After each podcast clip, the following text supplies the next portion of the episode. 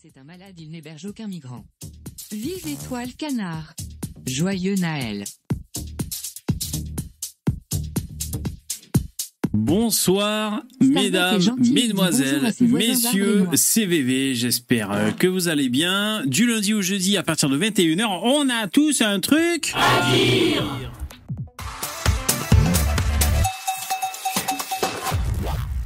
Bonjour, bonjour, hop, hop, hop, allez, allez, au boulot. C'est le multiculturel. Comment allez-vous J'adore, 400. j'adore. 48e épisode de On a tous un truc à dire. Ça va, vous allez bien, vous êtes chaud? Starduck, c'est un hippie. Qu'est-ce que vous dites? Quel beau gosse. Salut, bonjour, bonjour. Euh, J'ai essayé de régler un truc quand vous mettez des emojis dans le chat. Normalement, on devait voir euh, des emojis sur l'écran comme par magie. le multiculturel. Visiblement, ça marche pas. Hein Il y a un problème technique encore, c'est ça? C'est ça qu'il faut comprendre, se rendre à l'évidence? VV, t'étais torse nu Ah, j'étais torse nu il y a vraiment pas longtemps. ah, merde, j'étais en direct. Ah, putain, vous avez vu que je suis taillé comme, euh, Moi, taillé comme Starduck. Putain. Eh, il est chaud le Starduck, il est déjà dans le, dans le StreamYard. J'ai peur, hein. On a très peur ce soir. hein. Ça va? Alors, alors, qu'est-ce que vous dites? Putain, j'ai mal au bras. J'ai mal au bras droit quand je fais ça. Aïe. Qu'est-ce que vous dites? Bonjour, alors je fais l'appel. CA, Anto, T-Queen Queen, David, Ludovic, YS, Sandeller, Down, Guillaume, Guns, Ben et les autres. Bonjour mesdames et messieurs. Ben, tu dis, je pensais, euh, VV, que. Allez, ah, merci, c'est gentil. Tiens, pour payer la caution de Starduck. Ah, c'est gentil, c'est gentil pour lui. Euh, Tu pensais que Alexandra était ma dominatrix. Ouais, ouais, ouais. Ouais, euh, je sais pas, je sais pas quoi vous dire. Bon alors. Allez, ça sert à rien de tourner autour du pot. On va prendre Starduck, on va remettre les pendules à l'heure, parce que là. Ça peut plus durer. Gros drama en perspective, hein, j'espère que vous êtes chaud. Alors. Salut Starduck, t'es en direct. Salut, bonsoir à tous. Salut. Ça va? Bah euh, ouais. Il a pas de drama, hein, bébé. Ouais, je sais, je rigole, j'en rajoute. Putain, et comme ils te défendent dans le chat, j'en peux plus, quoi. Putain, dans les commentaires et tout dans le chat. On aurait pu mettre en scène euh, une guerre euh, épique. Oh putain, les mecs, ils disent qu'ils te préfèrent même Azn- euh, à Aznavour, tu sais. Ils, te, ils, ils préfèrent toi à Aznavour. Putain, ils sont complètement fous, les gens. Tiens, J'aime bien Aznavour, il, il est chaud. Ah ouais, ouais, super, super. Il a galéré Aznavour à lancer sa carrière. hein. Personne ne voulait de lui. hein. Il chantait, le mec, il avait 40 ans. euh, non, tout le monde disait non merci et tout. Et après, il a fini par réussir. Ça fait plaisir de voir des gens qui ont eu un succès énorme comme ça, qui ont galéré. Euh, parce que quand tu galères, tu dis bon ben peut-être que je galère aussi comme Brassens ce jour je vais y arriver, tu vois. Bon c'est pas sûr, mais euh, Goldman aussi il galérait, personne ne voulait de ses titres. Et le mec, euh, à la fin. Alors, que- alors, ça parle de Marlène dans le chat. Marlène Chapa, c'est ça? Si Marlène avait été utile, on en aurait vu les actions. Alors, bon. Putain, les cons. Euh, alors, j'ai essayé. Enfin, j'ai lu. J'ai tapé sur Google. Quel bilan pour Marlène Chapa Les bilans de Marlène Chapa. Pff, Bon, ce que j'ai eu, c'était très chiant. Euh, j'ai un peu de. Alors, il y a, du vrai dans ce que disait Starduck. Alors euh, là, je vous fais un mélange. Donc, on, revient sur le bilan de Marine Chapin. Euh, je fais un mélange entre ce qu'il y a sur sa page Wikipédia et ce que j'ai trouvé sur un site, euh, l'internaute, je crois. L'internaute, le site. C'est de porno?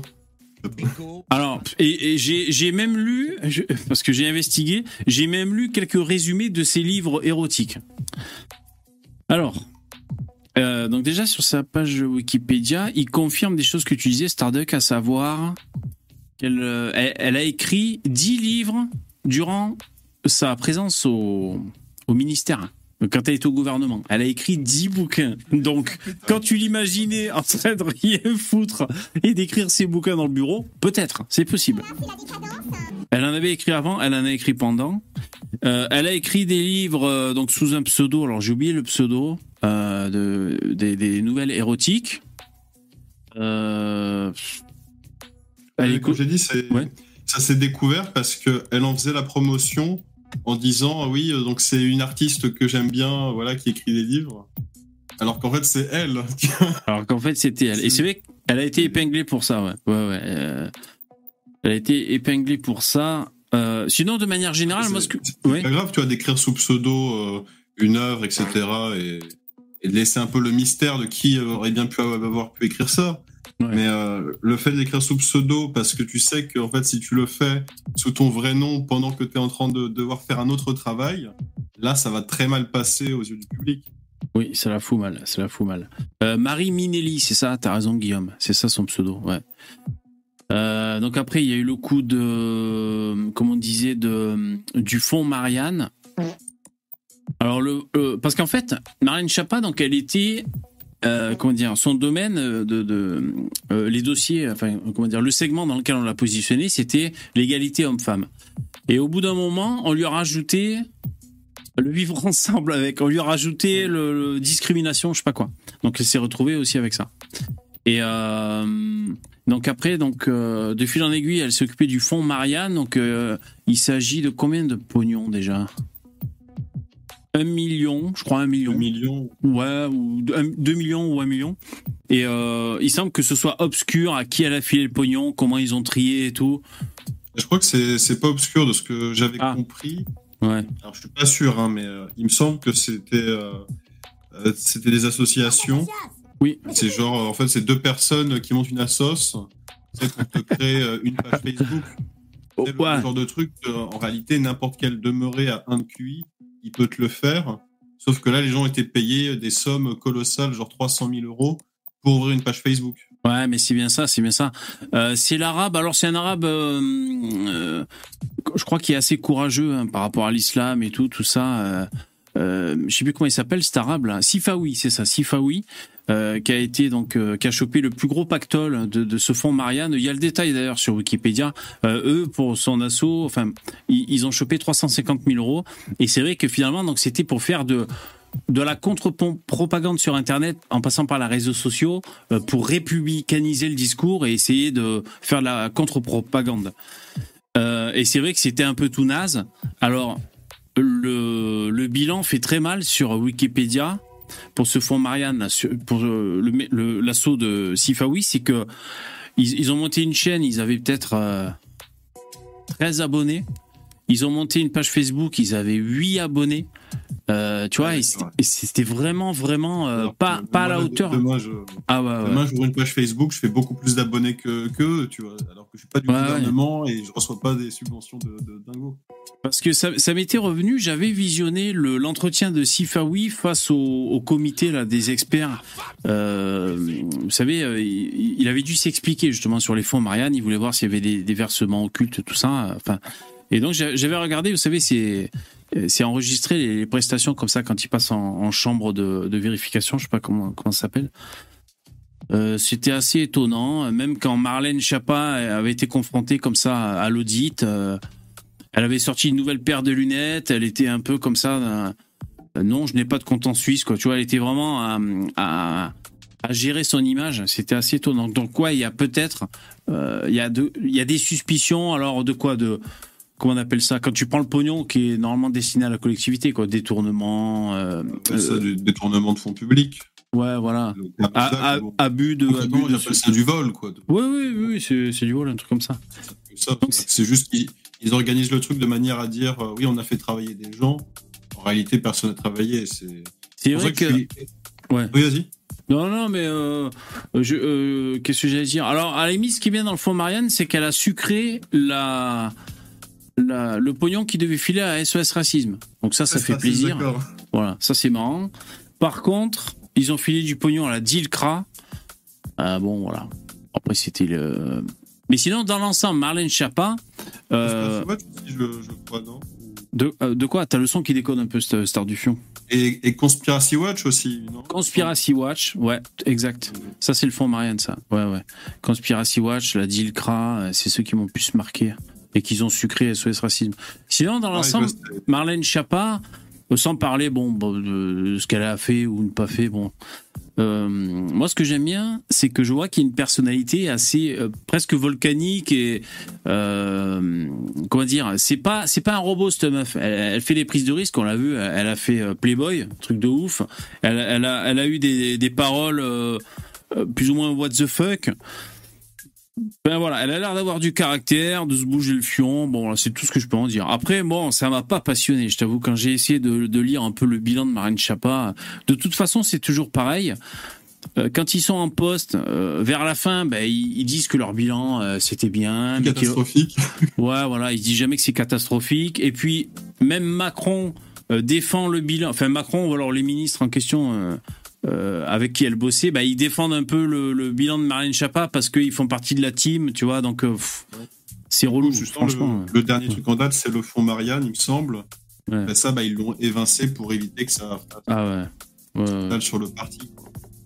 Bon, enfin, pour dire, euh, pour dire, euh, c'est vrai que peut-être t'avais raison, que peut-être, euh, pas, euh, elle a pas foutu grand chose, la Marlène. C'est vrai, ça peut-être qu'on peut le dire. Alors, il y avait quand même des trucs un peu, attends, je vais- ah, parce que j'ai retrouvé la page. Alors, c'était chiant, mais alors, par exemple, un truc où elle a été un peu cool, Marlène Chapa, c'est qu'elle avait soutenu Nicolas Hulot et Darmanin à l'époque où, où euh, on disait que c'était des queutards. hein. Tu sais, euh, suspicion de d'oppression sexuelle de la part de Nicolas et- Hulot et tout. Eh ben, Marine Chapa avait fait partie de, des gens qui, qui avaient soutenu ces mecs.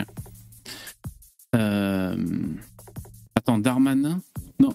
Ah oui, Darmanin aussi a été accusé de viol. Ah ouais, ouais. tous été accusés de quelque chose. hein. ouais, ouais. Entre 89 et 2008. C'est pareil, j'ai envie de te dire, euh, voir défendre bah, l'image de la femme ou se vendre comme féminisme, féministe, pardon. Mais euh, finalement, bah, s'exposer euh, sur euh, Playboy, tu vois, en mode ah, la femme sexy, etc. Bah, mais voilà, mais finalement, ça, ça redonne la fameuse image de la femme, la femme sexy, la femme objet, que les féministes fustigent. Oui, c'est c'est pour ça d'ailleurs que, que le, le- le- la prestation de Marine Chapa dans Playboy, c'est assez étonnant. On est d'accord, c'est surprenant. su- Surtout si c'est du, du prisme euh, féministe. Donc c'est vrai que c'est assez étonnant, quoi. Non, mais je crois qu'elle, elle, est assez, elle- assez libre. Elle s'en bat un peu les couilles, tu vois. Elle, elle a été mariée pendant 20 ans. Déjà, son premier mariage, elle est restée mariée trois semaines, je crois. Elle avait 18 ans, ils se sont mariés trois semaines après, elle a divorcé. Donc, elle a commencé comme ça, tu vois. Et euh, après, elle est restée mariée pendant 20 ans avec un mec. Et, euh, et ensuite, elle est partie aux USA pour, euh, je sais pas, une réunion, un truc. Coup de foudre avec un mec là-bas. Et boum, elle a plaqué Avec son mec. qualité. Le son Avec un mec de meilleure Ah oui. qualité. Ah d'accord, je croyais que tu parlais euh, de ton son. Parce que t'as le son qui déconne un peu, mais je sais pas d'où ça vient, ce Starduck. Euh, ouais, ouais, donc elle a eu un coup de foudre. Enfin voilà, bon, j'ai un peu regardé. euh, Bon, après, je vous dis, les bilans, c'est vraiment relou. euh, euh, macroniste, blablabla. Alors, elle, elle a été sélectionnée, Chiappa, parmi les 40 femmes Forbes, le, magazine Forbes. hein, donc, c'est quoi? C'est la réussite, hein, c'est ça, les gens qui pèsent dans le, game et tout. Elle avait été aussi élue euh, en, en, li- en lice pour euh, les personnes, les, les, young leaders les plus influentes sur Terre. Donc, euh, tu vois, elle, a quand même eu des palmarès, on va dire, de, de, de notoriété ou quoi? Après, bon, elle a peut-être dévissé, tu vois. Qu'est-ce qu'elle a fait d'autre? Bon, voilà, je sais pas. Bon, après, c'est pas passionnant, je sais pas. hein, Ouais. Et après, elle a écrit tous ses bouquins de érotiques, quoi. Euh, les Young Global Leaders. Du coup, c'est ce groupe euh, bah, influents qui ont pris un peu possession de plusieurs pays. euh, Ouais, mais c'est ça, ouais. Parce que, parce, qu'on- parce que certains, je sais pas si c'est l'état profond que certains disent, mais ouais, des gens qui pèsent. Ouais. Qu'est-ce qu'ils disent hein? Alors C'est ce que Macron, J'avais dit, hein, c'est que Ouais. c'est- c'est toujours de toute manière les, les groupes qui ont le plus de fric qui obtiennent les élections parce que de toute manière, le gars il a le plus d'argent, donc il a tous les médias bah, les plus influents et par conséquent, euh, bah, aucun problème pour, euh, pour se faire élire en boucle et en boucle et toujours avoir euh, toujours trouver un petit champion à mettre en avant en vendant, en vendant un narratif. c'est pour ça que moi ça, ça m'exaspère un peu quand tu. je t'avoue que moi aussi, tu vois, je te, je te prends un peu en grippe aussi vas-y, vas-y. Quand tu te- t'exaltes un peu sur euh, Chiappa qui raconte un peu son entrée, son storytelling, etc. Tous ces gens, ils, ils inventent plus ou moins des histoires, ils essaient de vendre un truc. voilà, pour, euh, pour faire rêver euh, la, personne moyenne et leur faire croire que oui, c'est des, des gens comme nous. Non, non, hein, c'est des personnes qui nous méprisent, qui nous crachent à la gueule quotidiennement et justement qui se moquent bien de nous avec ce système socialiste en nous faisant croire que c'est pour notre bien, alors qu'au contraire, c'est précisément pour voler les gens et refiler le reste à des copains. Ouais, je, je vois ce que tu La- veux la dire. réalité- la, réalité est beaucoup plus froide. Ouais, ouais. Mais moi, moi, ce qui me fait chier, c'est pour ça aussi que je t'ai sauté à la gorge, mais c'est. Ah merde, Ouais, j'ai bah, des. Putain, j'ai des décos. euh, j'ai des problèmes de, de connexion. J'espère Ah, que ça va revenir. Euh, euh, merci pour le don, les mecs. Euh, je vais vous lire après. Putain, mais attends, ça fait longtemps que ça déconne comme ça. Ah voilà, euh, ça revient, je crois. Excusez-moi, j'ai eu des problèmes de, de connexion. Euh, aussi, pourquoi un peu je t'ai sauté à la gorge? Parce que je sens poindre, si tu veux, du, du populisme anti-élite. Tu sais, Starduck Euh, un peu comme le discours que tu viens juste de, de tenir là. C'est-à-dire d'un peu foutre tous les mecs dans le même panier. Alors je dis pas qu'ils sont tous vertueux et qu'ils se bougent le cul, qu'ils sont hyper efficaces, qu'ils sont pas pistonnés, tout ce que tu veux. Euh, mais moi, j'ai, euh, ça me gêne le discours anti-élite et le discours populiste anti-élite. Ça, ça me Ah fait chier parce que je, toi, je me, je, je- pour moi, c'est un discours presque mélanchoniste. Et, tu sais, ça me, ça m'angoisse quoi. C'est pour ça. Ouais, mais après, je, te- je te dirais pas que le, le peuple est, est, est bon intrinsèquement. Au contraire, les, les gens sont, comment dire, les, les- le, le bas peuple, voilà, pour, euh, pour vulgariser le truc. Au contraire, c'est c'est très euh, vicieux et, et voilà, et porté sur euh, la, la jouissance euh, au maximum, mais comme les élites hein, finalement. Et c'est toujours l'intérêt de euh, essayer de grappiller le plus de pognon possible. Et du coup, c'est pour ça que le socialisme fonctionne bien, c'est que tu fais croire aux gens qu'il y a du fric qui tombe du ciel comme par magie. Et ça, les gens, ils adorent. Hein. C'est Mhm. c'est pour ça que ce, ce système est, est bien ficelé et fonctionne correctement. Parce que ça, ça agit sur les bas, les bas instincts des, des individus. Les gens, ils veulent travailler le moins possible et essayer de gagner le plus possible, sans comprendre que ces deux concepts sont incompatibles. Et euh, ça donne euh, voilà, le, le cirque dans lequel on se trouve actuellement. Ouais. C'est pas très, euh, c'est pas très joyeux. Alors je vois que ça bug un peu chez certains d'entre vous. Vous dites dans le chat. J'ai baissé un peu la qualité. J'espère que ça va être plus stable le, pour le direct. J'ai des petits problèmes de connexion. Euh, ouais, ouais, non, bien sûr, bien sûr. Alors, les gens réagissent dans le chat. Et il y a Yvon qui nous rejoint dans le StreamYard. Yo, Ça va Salut. très, salut Yvon. très mal finir. Euh... Ouais, excusez-moi, j'ai lisé un peu le. Il y a un peu de bug. Ouais, ça devrait aller mieux, je pense, les bugs, les mecs. Je pense que c'est mieux. Je sais pas exactement à quoi ça tient, ça, je vais l'enlever. Euh... Ouais, non, bien sûr, bien sûr, bien sûr. bien sûr. Alors, qu'est-ce que vous dites? Ça bug pas ici? Bon, d'accord. Ouais, vous- ouais. Starduck pour Milan, je lis un peu le chat. Hein. On va vers le quatrième Reich, mais personne ne s'en rend compte. Ah bon? Ouais, mais toi, down, t'es toujours, euh, toujours down d'ailleurs dans tes, dans tes commentaires. euh. Toi, j'ai l'impression que t'as le moral dans les chaussettes, hein, down. hein. Pourquoi on va vers le quatrième Reich, putain Oh putain, il y a Dabi, il va m'engueuler. Salut Dabi, il va m'engueuler Dabi aussi. Salut, non, Salut. pas du tout. Pourquoi je t'engueulais? Ouais, j'ai j'ai vu ta vidéo. Hein. Ben voilà, voilà, c'est pour, c'est pour ça que tu pourrais Mais mais m'engueuler. y a pas. Mais non. ouais. Je t'ai cité cet après-midi. tu- Je sais qu'il y a. Oui, oui, j'ai vu, mais mais il y a pas de, y a pas de problème. Seulement euh, pour répondre en deux phrases à ta vidéo, euh, le. Elle est de gauche, pas parce que elle vote Zemmour, mais parce que quand tu lui dis si tu enlèves l'immigration, qu'est-ce qui se passe? Qu'est-ce que pourquoi tu votes? Tu votes pour la gauche et puis elle a pas dit non. Elle a dit c'est très intéressant comme analyse. Donc elle sait très bien pas que s'il y a plus d'immigration, elle va voter à gauche. Elle le sait. Je veux dire, euh, il n'y a pas besoin de voilà. Et, et c'est pas parce que elle, elle est pour l'égalitarisme pour tout, mais c'est juste que la gauche c'est le seul parti qui fait des partis euh, qui qui fait un programme pour les femmes, pour les, les féministes. Donc Hmm. c'était évi- c'est évident qu'elle va voter pour elle. Hmm. Après, Mais- ouais. Le programme est pour les femmes à droite aussi, hein, la cuisine, le ménage, hein, enfin, pas de quoi s'ennuyer. hein. Parce clair. que euh, on, on est peut-être un certain nombre. hein, si si- s'il y avait de la sécurité, euh, un arrêt de l'immigration, de la sécurité, on va dire sécurité au sens large, euh, justice un peu plus forte et tout. On serait peut-être plus nombreux à aller vers la gauche, hein, parce que euh, c'est souvent ça qui nous ramène quand même vers la droite. J'ai l'impression, hein, l'immigration, la sécurité. Tu vois, si ça c'était comblé, peut-être que nous aussi on irait vers la gauche. hein. Je sais pas, je te dis ça, c'est pour. euh, À, à chaque fois que quelque chose va bien, on va vers la gauche. C'est ça le problème, c'est qu'on résout les problèmes. Quand les gens votent à droite, on commence à résoudre les problèmes, puis tout d'un coup, les, les problèmes sont résolus, puis on recommence à partir sur la gauche. C'est un peu un, hmm. un cycle euh, qui se répète, quoi. Hmm. Ouais, là je te dis ça, j'ai pas envie d'aller vers la gauche. hein. Mais alors, par contre, c'est vrai que Dabi, ta phrase était forte, moi j'ai trouvé.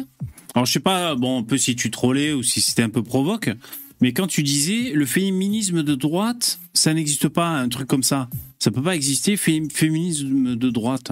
Bah non. C'est fort comme phrase quand même c'est un ça. con- c'est un- concept de gauche. Tu vois? C'est un concept de gauche là. Parce qu'en gros, c'est quoi le féminisme? C'est l'oppression des hommes sur les femmes. Mais moi, je, enfin, les, les femmes de droite, elles, elles sont pas du tout là-dedans. Déjà, elles, elles acceptent absolument pas ça. Et puis. Je veux dire, nous, on n'est pas du tout dans l'oppression. Je veux dire, on sait qu'il y a des femmes et des hommes qui souffrent dans la société. Ouais. Excuse-moi, ju- de- juste pour te dire que Alexandra est dans le chat et elle dit merci de parler à ma place Dabidab. il y a, y a Bah non, dans le chat. Mais- C'est ce qu'elle a répondu. euh, c'est ce qu'elle a répondu dans, Ouais. le, dans, dans le, le- le dernier soir où on était ensemble. Elle, Ouais, elle ouais. a pas dit. Elle a pas dit oui. Elle a pas dit oui. Je voterai à gauche. Mais elle a pas dit non non plus. Elle a pas dit non non. C'est hors de question. euh. Non mais c'est évident. Elles reprennent exact. Elles reprennent exactement les mêmes codes de la gauche. La déconstruction des hommes, c'est un truc. C'est un concept de gauche. Mhm. C'est pas un concept de droite. On a on a compris qu'on déconstruisait pas les gens. euh, Parce que dans le c'est chat, beaucoup plus complexe que ça. Il cite Thaïs Descuffon en féministe de droite. Par exemple. Vois Bon. Non, c'est pas une féministe. Bah, je pas crois une féministe. Elle, elle a orienté son discours un peu là-dessus, je crois quand même. Euh, après, je la suis pas énormément. hein. De temps en temps, je tombe un peu sur ses vidéos. Euh, je crois que elle prône un peu ce ce conservatisme, même dans les rapports hommes-femmes, on va dire. Euh, je Oui, crois. voilà. hein. Je connais mal son discours. Elle dit, elle dit pas que les femmes ont pas de problème, mais elle dit Mhm. les hommes ont des problèmes. Et puis il faut l'État Mhm. actuellement oublie les problèmes des hommes pour se focaliser. En gros, tous les départements d'égalité euh, hommes-femmes sont juste des départements euh, pour favoriser les femmes. Quoi. Ils font, elles font, ils font jamais rien pour les hommes. Euh, donc l'État est en train d'oublier les hommes. Donc c'est, c'est, si c'est ça. euh, être ouais je sais pas moi pour moi elle est humaniste Thaïs elle est pas féministe et Ouais, parce que c'est- ça c'est de gauche C'est possible. Ouais. Non, mais c'est vrai que moi, ça me donne à réfléchir. Après, le, le, moi, le, comme je disais dans ma vidéo, un truc qui me ferait chier, c'est que à, euh, à droite, enfin, du moins, nous, hein, ce qu'on incarne, hein, euh, euh, parfois sans le vouloir d'ailleurs, hein, mais euh, euh, c'est qu'on soit un repoussoir. Ça serait chiant. Parce que on peut, on peut comme ça un peu trépigner euh, quand c'est les, les élections, on attend de passer au pouvoir et tout, ça nous importe quand même, euh, tu vois. Et, euh, et, et si on est des putains de repoussoirs, ça fait chier, tu vois. Après, je sais pas, je sais pas les mecs, hein, je, je réfléchis quoi, mais bon. Mais même, Ouais, mais on faut ouais. expliquer nous notre problème c'est qu'on n'est pas rentré la droite les, les pas la, la droite sur internet mais la droite politicienne n'a pas encore réellement rentré dans le combat culturel. On n'est pas on on pas très offensif. On est un petit peu sur la défensive à chaque fois. On doit parler des enfants qui qui doivent changer de sexe etc là il y a des gens qui répondent mais il n'y a pas d'offensive. On devrait euh, leur rentrer dedans et attaquer aussi. Euh, tu vois ce que je veux dire euh, ouais, ouais. ils sont contre les LGBT, contre cet antiracisme qui est en fait euh, de l'anti-blanc, puis on doit l'expliquer, puis leur rentrer dans le cadre. On ne doit pas juste s'expliquer quand euh, il y a un policier blanc qui tue un, un jeune noir, quoi. Tu vois? Ouais, euh, euh, ok, ok. Alors, je, je regardais un peu le chat. Alors, je sais pas s'il y a des problèmes de son un peu ce soir, si ça vient de chez moi, parce que j'ai eu en plus une connexion un peu faible. Alors, j'espère que ça va aller. Euh, Il y en avait un qui disait que Thaïs n'était pas féministe. Ok, ok, non, c'est possible, je sais pas trop les mecs. Alors, attends, Ludovic, tu dis, c'est Némésis, euh, les féministes de droite, d'accord Thaïs, il me semble qu'elle est plus dans le, la complémentarité homme-femme. Oui, c'est ça. Oui, d'ailleurs, euh, oui, oui, d'accord. Oui, oui, en fait, je, voilà, c'est ça, traditionnel. Je, je me trompe quand je dis féministe. C'est vrai, t'as raison. En tout cas, elle, elle a parlé euh, des rapports hommes-femmes et tout. euh, voilà, mais c'est vrai que c'est pas forcément féministe, ouais, comme, comme on peut l'entendre. Ouais. Ouais, ouais. Je regarde un peu le chat. Ah ouais, c'était. J'ai écouté hein, le, le live du coup que tu as fait uniquement euh, Ouais. avec euh, Alexandra. Bah, C'est- Bah ouais, c'est. Je comprends que tu l'as fait euh, juste toi et elle, comme ça au moins on, ne- on va pas être dans le débat contradictoire, on va pas l'interrompre, etc. Elle peut développer un peu plus. En fait, moi j'ai moi j'ai été un peu euh, mais euh, j'ai pas assez prévu euh, j'ai pas assez anticipé que euh, c'est vrai que vous vous, aviez profité de cette occasion pour pour en faire ben justement un débat. Alors moi j'avais fait attention de pas mettre justement débat, tu vois dans le titre de la vidéo. Mais il faudrait que je sois plus clair la prochaine fois. Ça peut être très cool de faire des débats. Euh, alors, si on fait un débat, il faudrait pas être à 5 contre 1 d'ailleurs. hein. Je pense que euh, rien qu'une moitié, euh, un quart de d'habits déjà, ça suffirait. Mais bon, euh, ou alors faire monter les intervenants les uns après les autres, tu vois, pas tous en même temps.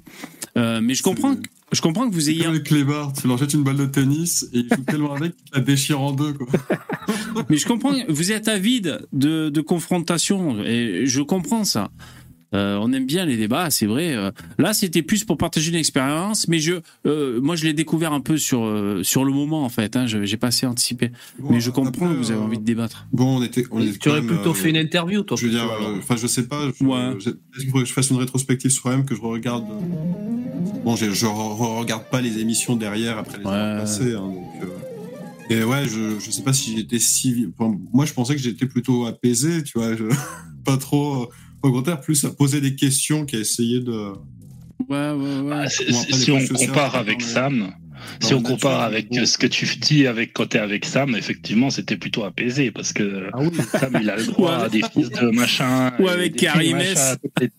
Voilà. Ouais, parce que quand t'as un mec euh, qui est débile et, et malfaisant, c'est- ça donne pas envie d'être sympa avec. Ouais, Euh, non, mais voilà. moi, je pense qu'on l'a quand Je même. pense pas qu'elle ait un, un mauvais fond. Non, non, bien si, sûr. euh, au contraire, je pense quand même qu'elle a un très bon fond, hein, même. Mais, Oui, euh, non, mais oui, après, y a des, c'est que bon, on est un peu frustré parce que quand on lui demande, par exemple, quel est son combat exactement, on n'arrive pas à obtenir vraiment une réponse claire, quoi, parce qu'on on obtient des exemples de, il faut faire jouer euh, les enfants à la poupée et euh, les filles à la voiture, mais en fait, il faut pas forcer les enfants à jouer avec un truc ou un autre. Il faut lui dire qu'est-ce que tu veux, mon enfant, euh, et il va te dire hein, euh, s'il veut une voiture ou s'il veut des poupées ou quoi. Qu'est-ce que tu veux, mon que garçon? Tu préfères le marteau ou le fusil? Tu choisis Non, le jouet. ce qui est triste, euh, ce que je pense qui est triste avec Alexandra, c'est que c'est une, bah, c'est une femme qui, qui s'est fait effectivement, euh, qui a souffert dans son enfance, et, et euh, le féminisme reprend ces femmes-là qui ont souffert et leur dit viens chez nous, viens chez nous, tu verras, euh, nous notre plan, notre manière de voir. euh, anti-homme, euh, ça va te plaire et ça va te faire du bien. Et en fait, ça fait que euh, euh, tour- enfin, elle tourne en boucle sa haine contre les hommes qu'elle a généralisé sur énormément d'hommes parce que euh, voilà, c'est le féminisme qui lui dit mais deux mecs sur trois ils violent, deux mecs machin. Et donc euh, moi ce qui me fait peur, ce qui me fait mal, c'est de voir qu'en fait les féministes en ont rien à secouer. Elles, elles prennent ces femmes qui souffrent sous leurs ailes et elles, leur- elles, elles perpétuent cette, cette douleur qu'elles ont. Elles, essaient pas de les aider. hein. C'est ça le problème. Oui, alors bien sûr, euh, où est-ce que tu peux aller? Tu peux aller voir un psy, mais est-ce qu'un psy ça aide vraiment? Est-ce que ah, il y a, y a- y a peut-être d'autres solutions, mais les, les femmes qui tombent dans le féminisme et qui ont souffert dans leur jeunesse, euh, en général, euh, ouais, c'est les pauvres, elles sont pas euh, destinées à une vie euh, De toute façon, on se fait pleine de zénitude. On se fait tous récupérer par des mouvements. Euh, sinon, on s'est fait bolosser par des Noirs et des Arabes. Bon, on se fait récupérer par l'extrême droite. Enfin, bon, voilà, chacun, chacun trouve un peu une chapelle pour se réfugier. Euh, en tout cas, quand je lisais un peu le, alors, le, ce qu'avait fait Marine Chapa, ben, ça participait à ça, c'est-à-dire elle a aug- augmenté la durée de du congé de paternité euh, de 5 jours à 12 jours, un truc comme ça de mémoire. Elle a aussi normalement augmenté les foyers de recueil pour les femmes battues, vous savez, qui fuient le domicile euh, co- conjugal pour euh, pour aller euh, pour s'éloigner du, bourreau. Mais le, le le bilan est mitigé parce qu'ils disaient qu'ils avaient ouvert cinq centres, mais finalement c'est pas qu'ils en ont créé euh, 5 5000 pardon. C'est pas qu'ils les ont créés, c'est que je sais pas quoi ils s'arrangent. Vous savez, c'est toujours en demi-teinte hein, les bilans des politiques. Euh, bref, bon. et, et- et oui. là, tu confirmes qu'effectivement, l'égalité homme-femme, ces départements ne font que favoriser les femmes, parce qu'en réalité, les, les, on, on augmente les congés paternité. Pour quelle raison? Pour qu'il y ait moins de, de licenciements de femmes qui partent en congé maternité. Donc, c'est juste pour essayer de faire que les hommes aient autant de congés maternité, paternité, et puis qu'ils ne se fassent pas licencier une fois qu'ils sont papas. Tu vois Hmm. Après, Euh, Enfin, que les femmes se laissent pas licencier par, quand elles sont, quand elles sont, enfin, ils se fassent pas, que les femmes se fassent pas licencier quand euh, elles sont mamans. Et le fait que le père ait autant de congés paternité, bah, ça Ouais. permettrait justement de, tu vois, de faire. Ouais.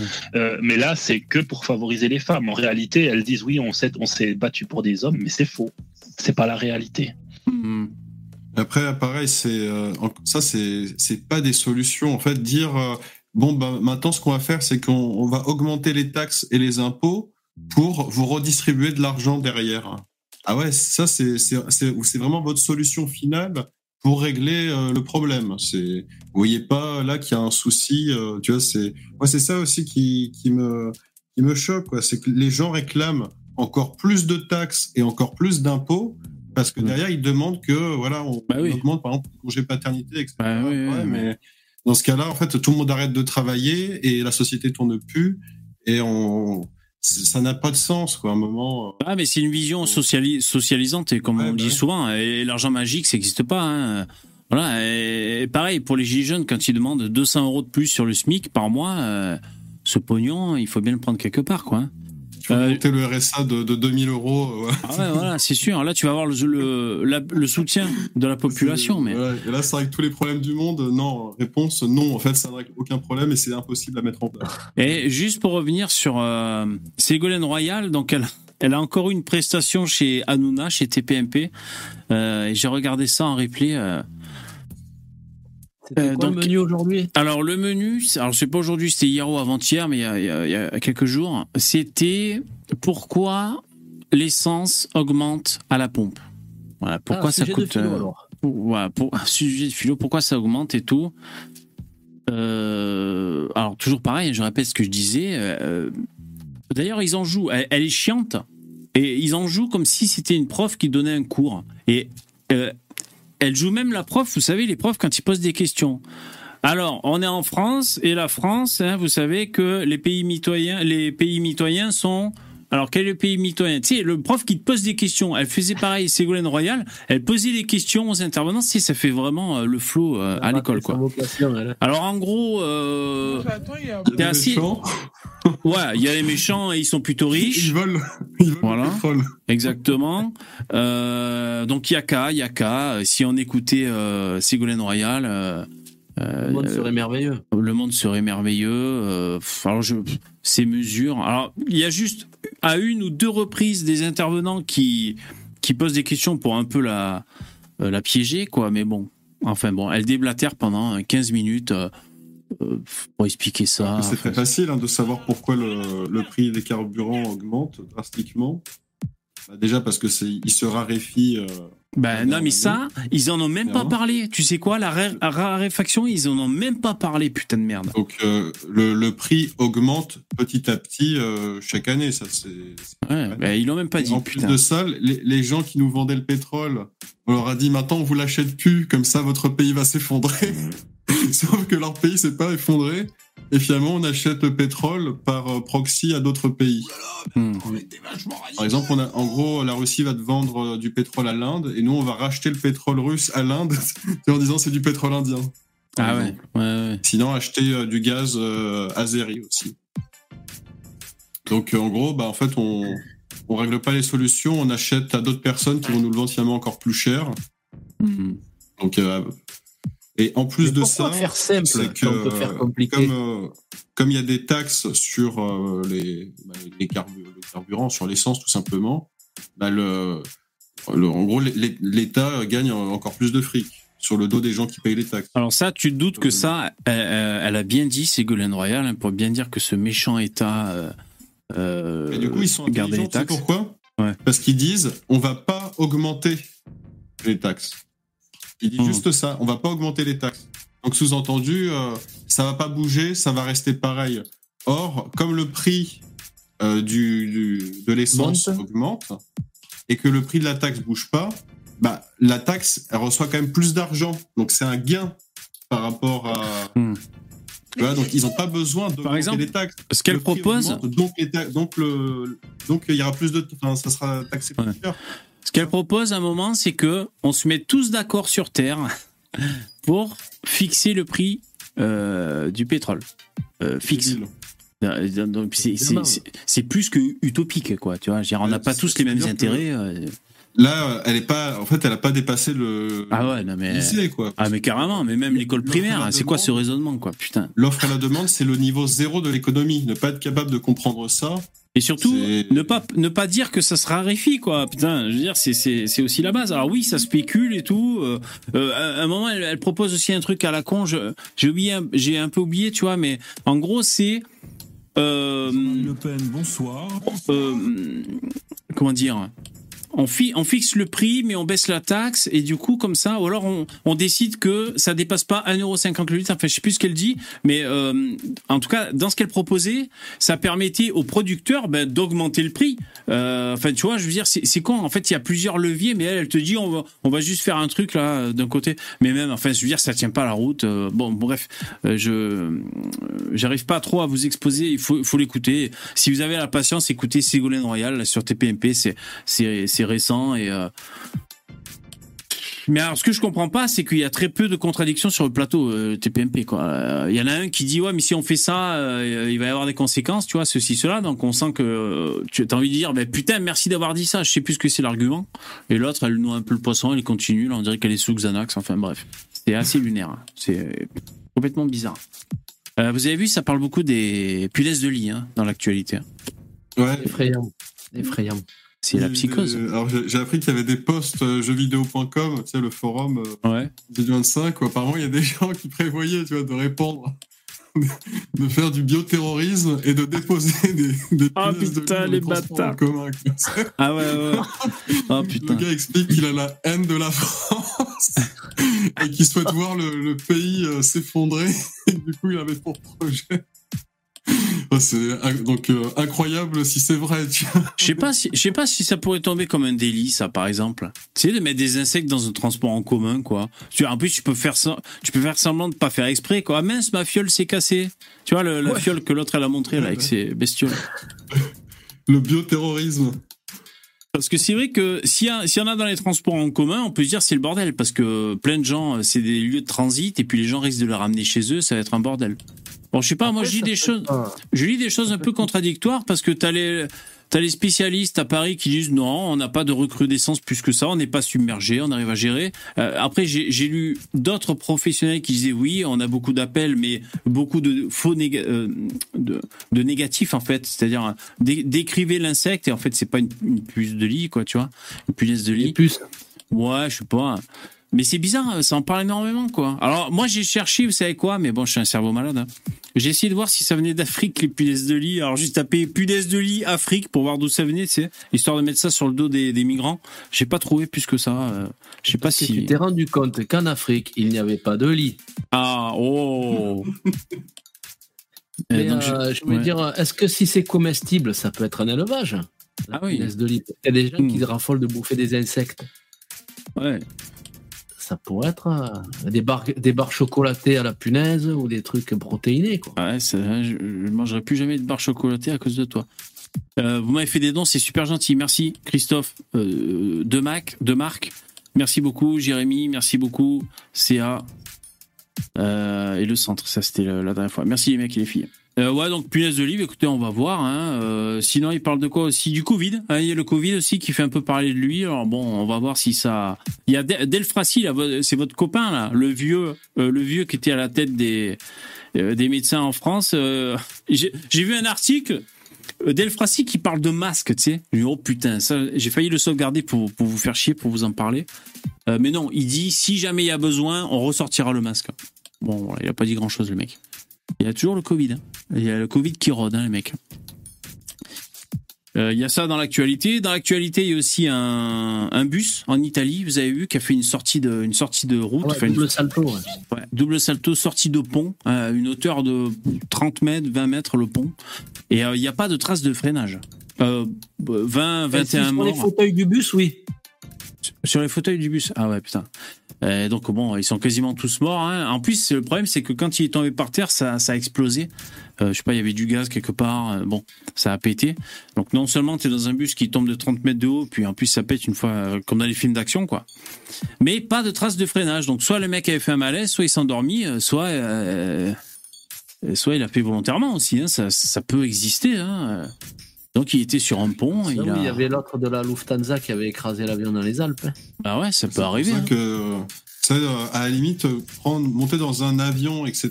Bon, le, le, le pilote, c'est pas un trou du cul et euh, en général, l'engin, il est bien foutu, donc euh, ça se passe bien.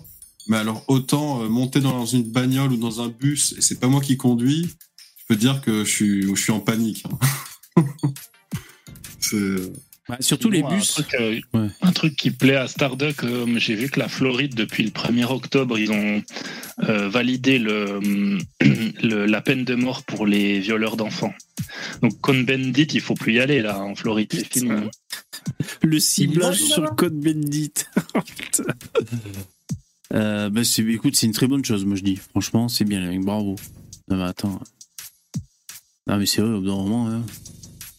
Très Euh, républicain, la Floride. Bon, après, le problème, c'est les erreurs. Si jamais il y a une erreur, il faut, il faut buter le mec si t'es sûr. quoi, tu vois, bon. Si t'as un Ouais, ça, euh, c'est le gros problème. Ouais. voilà. Après, Bon, la sais, limite. le truc, c'est que si, si jamais il y a. Tu sais, les- je pense que les gens, c'est pas des, des énormes mongoliens. S'il y a un doute, enfin, s'il y a énormément de doutes, à mon avis, tu sais, ils la, la personne elle va être incarcérée. Ouais, je pense. de mener Ouais, ouais. euh, l'enquête plus loin. Et Ouais, s'il ouais. s'avère qu'ils ont absolument rien sur la personne, bon, bah, c'est c'est tant pis. Après, s'il s'avère que le mec, il a un passé, il y a des traces ADN, que tout laisse à croire qu'on a des vidéos, qu'on a absolument toutes les preuves accablantes, bah, dans ce cas-là, euh, ça se fait très rapidement. hein. Carte blanche. Ouais, ouais.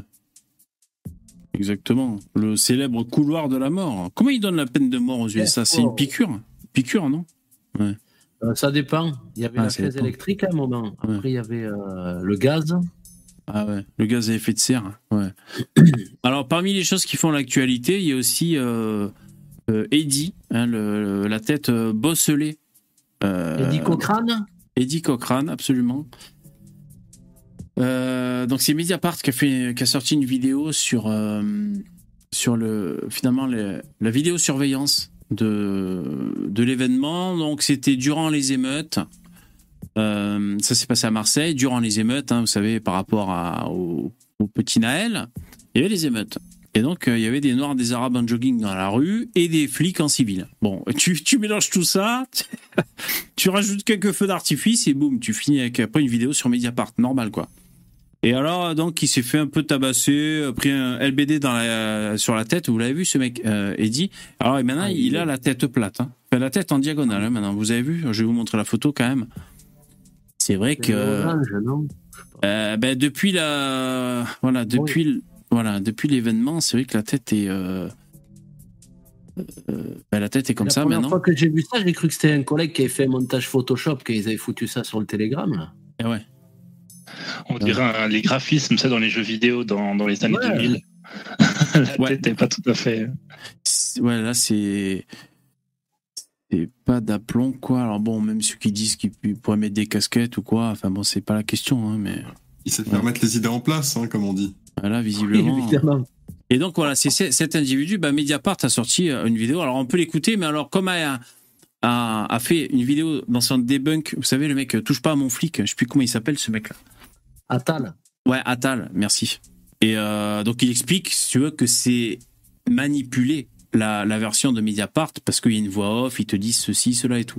En tout cas, Atal, qui n'a pas forcément le dossier, mais qui doit avoir des infos euh, de par des collègues, parce que c'est un flic ou un ancien flic, euh, il dit quand même que le dénommé Eddie est extrêmement connu des services de police. Voilà comment il le dit. Euh, Étrange. Atal. Étrange. Un ange, un Bon. petit ange. De là à ce qu'on ait un gauchiste qui nous dise tout de suite est-ce que c'est une raison pour lui aplatir la tête? Voilà, tu vois. tu vois. Ah. Bon. Très largement, oui. Bon, voilà. Alors, euh, si vous voulez, on peut, se dérange tor- Absolument pas. on peut se torturer avec la vidéo, mais c'est infâme. hein. Il y a la voix off et tout. Ils sont en civil, certains sans brassard, LBD en bandoulière, l'un d'entre eux porte des gants coquets, ce qui est interdit. Certains sans brassard, vous voyez, il y a un brassard. Bon, eux là, eux, eux, là. euh, enfin, moi, j'ai pas compris grand-chose, je vais vous dire. hein. Euh, j'ai- D'ailleurs, j'ai écouté sans le son, hein, mais euh, euh, lui, c'est un flic ou c'est c'est pas un flic qui essaie d'ouvrir la porte? civil. Ah, d'accord, d'accord, ok. L'un d'entre la demoiselle a un brassard. Bras droit. Ah ouais, d'accord. Le truc blanc, là. porte des Donc, euh, Ouais. en fait, c'est- c'est bon, hein, ils ont des brassards, donc ils sont identifiables comme étant Ouais. des policiers. C'est pas d'ailleurs c'est une c'est surprise ou quoi. c'est ce que disait Attal, il suffit qu'il y en ait un dans le groupe qui est le brassard hein, pour, pour que le groupe soit identifié, on va dire. euh. Qu'est-ce que ça va changer euh, s'ils ont euh, un s'ils sont chacun un brassard sur, sur chaque bras, tu vois? Qu'est-ce que ça Non, mais de toute façon, euh, c'est Mediapart, hein, laisse tomber quoi. Ok, Oui. ce qui est interdit. Trois minutes plus tard, à 1h55, Eddie et Lilian s'engouffrent à leur tour dans la rue du commandant Imhouse, curieux d'observer ce qu'il s'y passe. Ils marchent tranquillement. Eddie allume une cigarette. L'enquête montre qu'Eddie n'a commis aucun délit.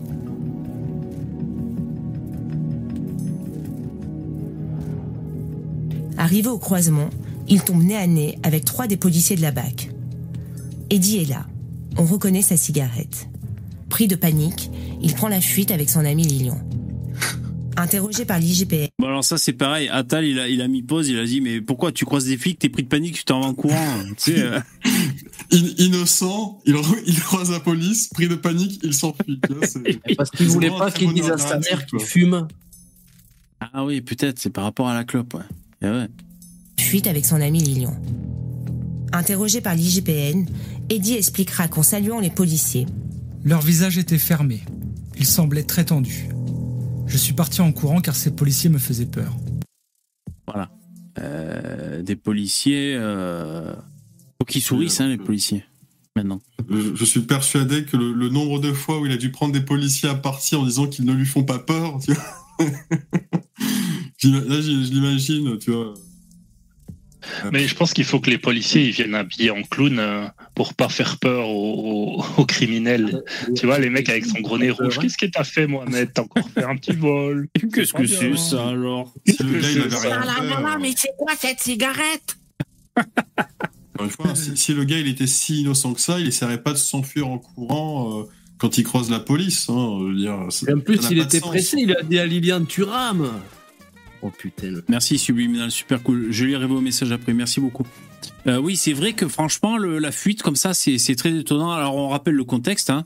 Euh, bah, Il y a des émeutes partout, c'est la nuit à Marseille. Et euh, les mecs qui sortent comme ça, euh, euh, bon, tu vois. et- Il sort pour faire la fête. hein. Non, ils, avaient, ils avaient dit quoi Qu'ils étaient curieux de voir ce qui se passait, ils voulaient aller voir Ouais. ce qui se passait, les mecs, tu sais. Bon, ça, ça peut être réel. C'est-à-dire, ouais, il y a du grabuge, viens, on va voir. Euh, bon, on va voir. oui, par curiosité, c'est possible aussi. Ouais. Bon, voilà. Après, après, la fuite est me étonnante. faisaient peur. Alors qu'Eddie part en courant, un policier utilise son LBD et lui tire dans le dos. Il l'atteint à la tête. Voici le Visiblement sur le côté gauche de la tête, hein, d'après ce qu'on a pu voir sur les photos. tireur en haut de l'image. Et voici le tir depuis un autre angle. Le tireur est sur le trottoir droit de la rue. Là, à cause de la mauvaise qualité des images, on voit une ombre. C'est Eddie qui tombe, touché à la tête. Pendant que son ami, lui, continue de courir. Et là, ju- Attal, de touche pas mon flic, il, il dit que son pote, il s'en va en courant. Dit, ben, eh ben, putain, le- les rapports d'amitié chez vous, c'est spécial. Hein, le mec, il se barre. Il, se- il dit ça. Solidarité, quoi qu'il arrive. Devant la juge, pour justifier son tir, le policier explique que Eddie se serait retourné et aurait, Armé son bras gauche avec le poing fermé comme s'il voulait lancer un objet, une pierre. Ayant clairement détecté un danger pour mes collègues, c'est à ce moment-là que j'ai décidé de me servir à une reprise du LBD. Or, l'ensemble des images de vidéosurveillance l'atteste, Eddie ne tire aucun projectile et ne représente aucun danger.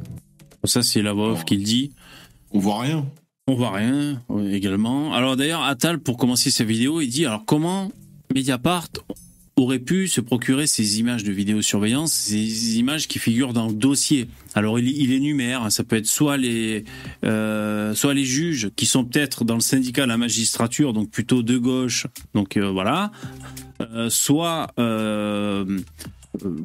les avocats, les avocats des partis, soit je sais plus qui qui il cite. Bon enfin voilà, c'est vrai que c'est encore quelque chose d'étonnant ça. C'est sortir des pièces d'un dossier et le mettre sur la voie publique. C'est aussi et surtout un coup de com, un coup de pub pour Mediapart. On connaît bien leur méthode hein, d'ailleurs. Toujours à gauche, toujours anti-flic et toujours euh, en dessous de la ceinture. Et, euh, et finalement, ça rajoute une pression populaire. euh, et presque, je veux dire, ça pourrait presque re- représenter une pression d'une menace à l'émeute. Parce que suite à l'affaire Naël, à l'affaire, euh, aux autres affaires, je sais pas, Black Lives Matter ou ce que tu veux, ben finalement, On met de euh, l'huile sur le feu. Ouais, euh, finalement, c'est un peu.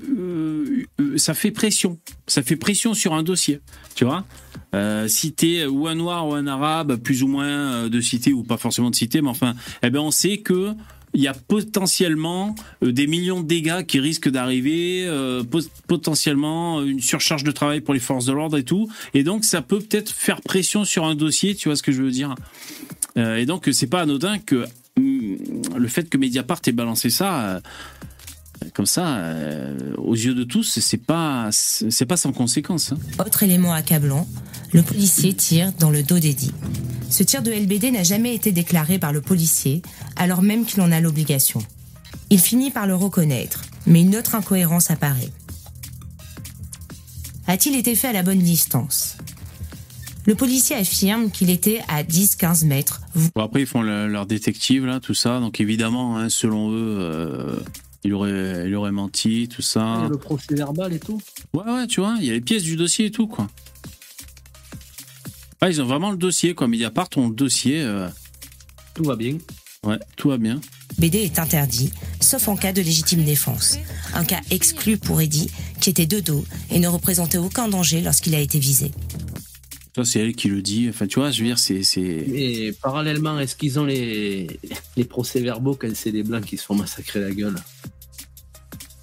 Ou quand c'est des flics. Quand c'est des flics qui se font Oui, marteler. euh, vrai, vrai. On les entend pas Mediapart quand un flic se fait traîner là sur 20 mètres. C'est encore arrivé à deux reprises la semaine dernière. Un flic, euh, un mec, il se soustrait à un contrôle et il se fait, il se fait traîner sur 30 mètres. Ouais, évidemment, c'est orienté D'être touché à la politiquement. tête par le LBD. Un autre policier, Boris, vient le relever. Il l'amène dans un recoin, à l'angle de la rue. Christophe, l'auteur du tir, le rejoint, accompagné de la commandante. Là, à l'abri des regards, loin de secourir Eddie, Boris le fait tomber à terre. Et avec deux de ses collègues, David et Gilles, le roue de coups de pied et de poing. Eddie se relève. Le policier Gilles lui donne un dernier coup de pied, comme le montre aussi cette vidéo tournée par un témoin.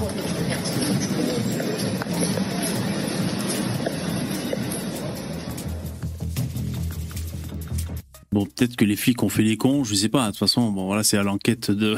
c'est à la. Laissons l'enquête euh, Il y a faire. eu un petit moulon quand même, hein, c'est vrai que là. Ouais, il y a eu un petit Ouais. moulon. Après, les flics étaient. des- euh, Des petits coups de pied au cul, quoi, ok. Les flics étaient, euh, comment dire, ils étaient pressés comme des citrons. Il y avait des émeutes dans tous les sens et les mecs, ils devaient dormir trois, nu- trois, euh, trois heures chaque nuit. euh. À mon avis, oui. Le policier Maximum. Lui donne un dernier coup de pied.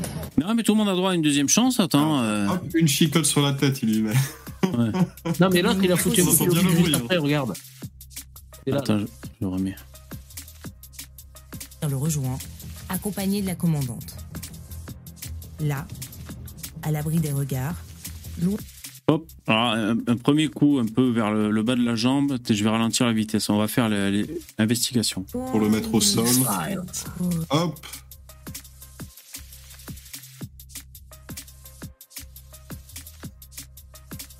Un, un petit coup de pied. ouah, dans la fémur, c'est pas. Deux.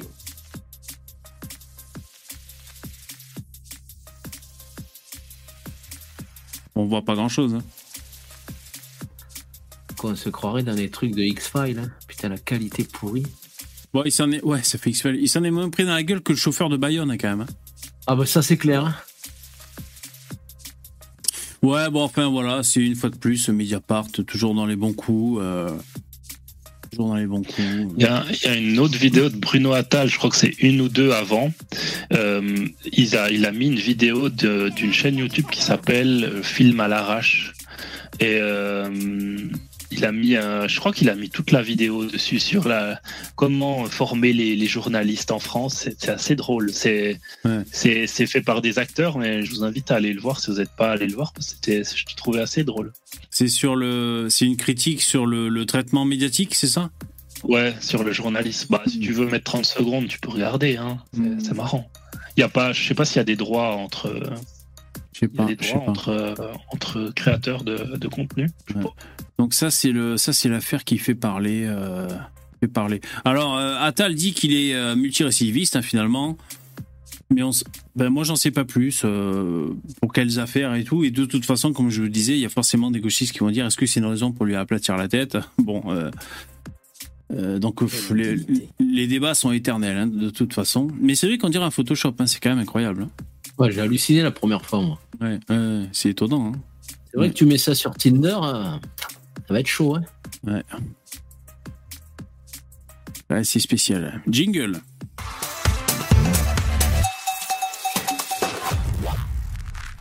Alors vous savez, la, la dernière fois, Poussin, euh, Poussin, qui a peur de moi, il a peur que je l'engueule, alors il monte pas dans, dans le vocal, il a dit.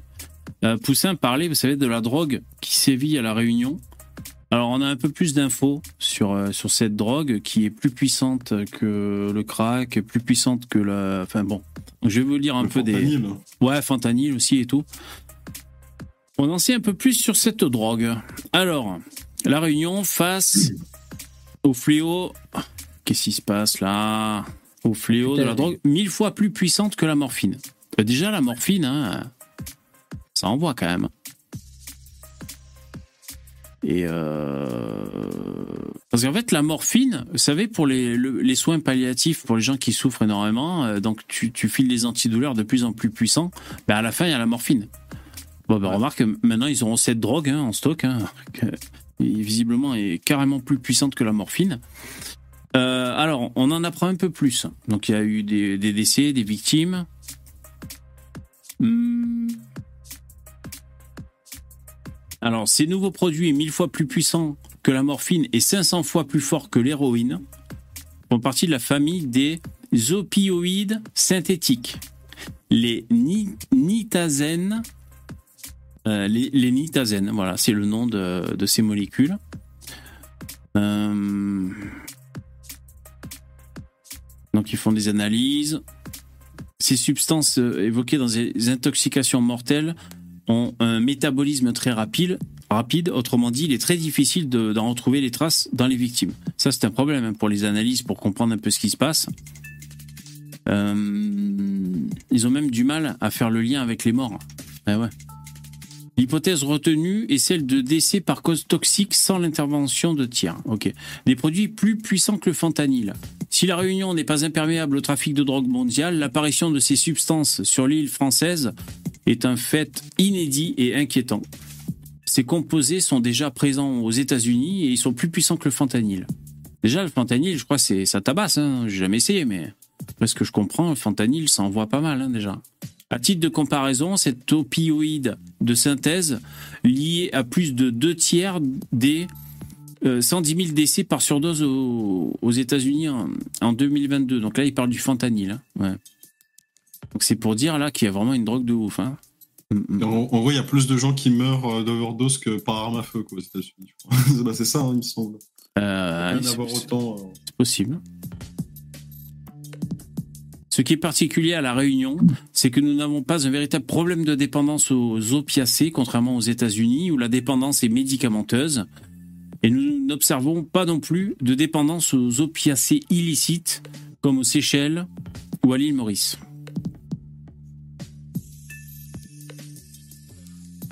Parce que là, euh, dans ces deux îles, île Maurice et Seychelles, ils se farcissent au brown sugar, une héroïne indo-pakistanaise qui fait des ravages. Mais la consommation de drogues de synthèse dites cannabinoïdes synthétiques, apparue à Mayotte, s'est étendue à l'île Maurice, tout ça. Ouais, donc ça, c'est les cannabis où ils trafiquent quelques, euh, quelques, euh, quelques molécules. Ouais, ils te rajoutent un, je sais pas, un truc d'oxygène ou quoi, et puis ça change tout, et ça te défonce la gueule de ouf et tout, quoi. Et c'est pas, pas interdit encore, tu sais. Bon. Affaire à suivre, mais visiblement. euh, euh, ah, soumission chimique. Alors, les victimes, elles, présentaient les mêmes symptômes. Alors, attends, qu'est-ce qu'ils disent? Ouais, donc ça atteint le, la respiration, provoquer petite quantité, des overdoses. Tombe, et le consommateur tombe dans le coma en quelques minutes. Ouais. Ouais, c'est un truc de ouf, quoi. Moi, je, ne comprends pas ce qu'il y a de bien, tu vois, consommer une drogue euh, qui te tue euh, très rapidement quand tu la prends, tu vois. C'est c'est pour se suicider qu'ils prennent ça finalement. Bah, t'as des gens qui sont dans, dans l'expérimentation sans penser trop aux conséquences. Euh, c'est comme ça que tu peux acheter de la drogue à un mec que tu connais ni d'Adam ni d'Ève dans la rue et consommer son produit. Déjà, à la base, tu vois, le, le risque est très grand. Euh, même si c'est un produit naturel, une plante, admettons, tu sais pas, tu vois, tu sais pas ce qu'il peut avoir de- dessus, dedans et tout. Tu commences à brouter euh, le laurier rose de ton jardin, tu penses ce que ça fait. Oh euh. putain, ah ouais, le laurier rose, c'est radical. hein. Ouais. Et donc, euh... alors attends, Euh, notamment les, alors attends, les victimes présentaient des symptômes. Les patients passés en réanimation, âgés de 21 ans à 46 ans, avaient notamment les pupilles et les yeux très contractés, avec une respiration très lente ou inexistante. Donc là, ça devient compliqué. Ils sont en grande partie des consommateurs de tabac chimique avec un K chimique, aussi appelé drogue du chaman, un cannabinoïde synthétique 200 à 300 fois plus fort que le cannabis. Putain, alors le cannabis, je, je vois, mais j'ai du mal à m'imaginer quelque chose de 300 fois plus fort, tu sais. Il faut que tu fumes Parce 200 que, joints. au lieu de, de fumer euh, du THC, tu fumes euh, de l'acétone ou du kyrosène. Tu vois, donc Ouais, forcément, voilà. ça C'est la patrouille de ça France. Les, les effets, forcément. Il y a un truc comme ça, hein, c'est, euh, je crois que c'était vraiment coupé avec de l'acétone. Euh, je sais plus comment ça s'appelle. Mais même le crack, c'est pas euh, mal aussi. Hein. K, K, K5 ou un truc dans le genre, ou KA, ou tu vois, enfin, deux lettres, euh, une lettre et un chiffre, euh, d'ailleurs dans le genre, donc j'ai plus le nom. Ah, mais aux États-Unis, ils en fabriquent des machines. Ouais, c'est ça, tout à fait. Et en gros, ils te vendaient ça comme de l'encens. Donc c'est à faire brûler, mais en gros ça ressemble à des têtes de, de bœuf, mais euh, c'est un sorte de, de truc, euh, tu vois, bon, bah, c'est- pas de l'herbe, quoi, c'est un, un truc autre et c'est mélangé avec plein de merde. Et ils te vendent ça genre pour encenser ta maison, mais en fait les gens ils prennent ça pour se- s'enfumer avec. Et Ah ouais. énormément de gens qui ont eu des, des graves troubles, des graves maladies à cause de ça, quoi. Mais ça peut être une idée pour les gens qui viennent squatter ta baraque en même temps. Hein. Tu mets un peu d'encens comme ça, De ça, tu ventiles un peu. Ah, il y a Poussin qui nous a rejoint. Salut Poussin. Ah, bon- bonsoir à tous. Euh, moi, je, je m'insurge. Quand je m'insurge, je prends un accent du sud. Euh, euh, faire passer la Réunion pour une île de drogués, c'est euh, scandaleux. Franchement, c'est scandaleux. C'est les Nitazen. Les Nitazen. T'en as testé? D'ailleurs, Yvon, est-ce que, tu peux m'expliquer pourquoi quand, quand on s'insurge, on prend un accent, ou quand on imite le gendarme aussi, on prend un accent de- du sud? C'est scandaleux, c'est scandaleux, monsieur Zemmour. Bonjour madame, contrôle, euh, contrôle de gendarmerie, euh, papier s'il vous plaît. Là, Yvon, tu faisais Zeribi, non? C'est scandaleux. Ah oui, oui, c'est... oui. C'est scandale. Comment vous pouvez toucher à République Oh putain, le républicain zélé, ce, ce Zeribi. Ok, attention, info suivante, jingle.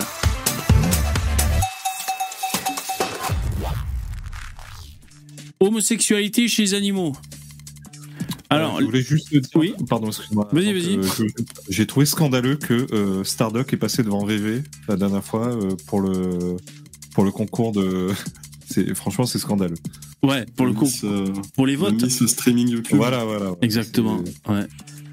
Euh, ce soir, il faut que je repense. hein. Euh, Faites-moi penser. Il faut que je refasse absolument un sondage ce soir. hein. À mon avis, le, le Starduck, il Bah, va. faut, que tu le mettes, faut que tu le mettes à handicap parce que c'est tu peux tu peux rien faire. Il- Ah ouais, ah, mais je peux, pas le faire. il est Moi. puissant là. Il- Ah, il est surpuissant. Alors bon, euh, les comportements homosexuels continuent d'évoluer chez les mammifères, selon une étude. Ça s'encule, ça s'encule. Alors, des scientifiques se sont penchés. Attention, c'est risqué ce- sur ce genre d'études. sur le comportement homosexuel chez les animaux. Selon eux, il pourrait avoir évolué de manière répétée chez les mammifères, jouant un rôle dans le lien social et dans la réduction des conflits. Ça apaise le vivre ensemble. Ben, il paraît que les périodes dures créent des animaux. Je sais plus comment on dit. T'essaies de sortir le. Ah, C'est pas trop ça, mais, mais, mais- mais vas-y, bon, vas-y. Non, mais vous avez très bien compris la référence. J'avais juste lancé la perche. Ouais, faut, faut savoir la sortir. Alors, la sexualité des animaux est une thématique fascinante, pleine de mystères et parfois un peu tabou. Euh, dans une nouvelle étude publiée dans la revue Nature Communications, une équipe de scientifiques internationaux s'est penchée sur l'homosexualité dans le règne animal. Si ce comportement peut surprendre, l'objectif des espèces étant de se reproduire, afin d'assurer leur descendance, il est pourtant fréquent. 1500 espèces animales ont un comportement homosexuel. On peut citer les araignées, les échinodermes, les nématodes. Ah non, pas eux. Ah, il y a aussi des poissons, c'est des gros pédés. Il y a des amphibiens, des reptiles, Les amphiles bien. des oiseaux, des et des mammifères et des mammifères aussi. Mais c'est surtout chez les primates non humains que l'homosexualité est particulièrement répandue. Le comportement a été observé euh, euh, chez au moins 51 espèces, en passant des lémuriens aux singes, de nombreuses hypothèses adaptatives et non, et non adaptatives ont été proposées pour expliquer son évolution.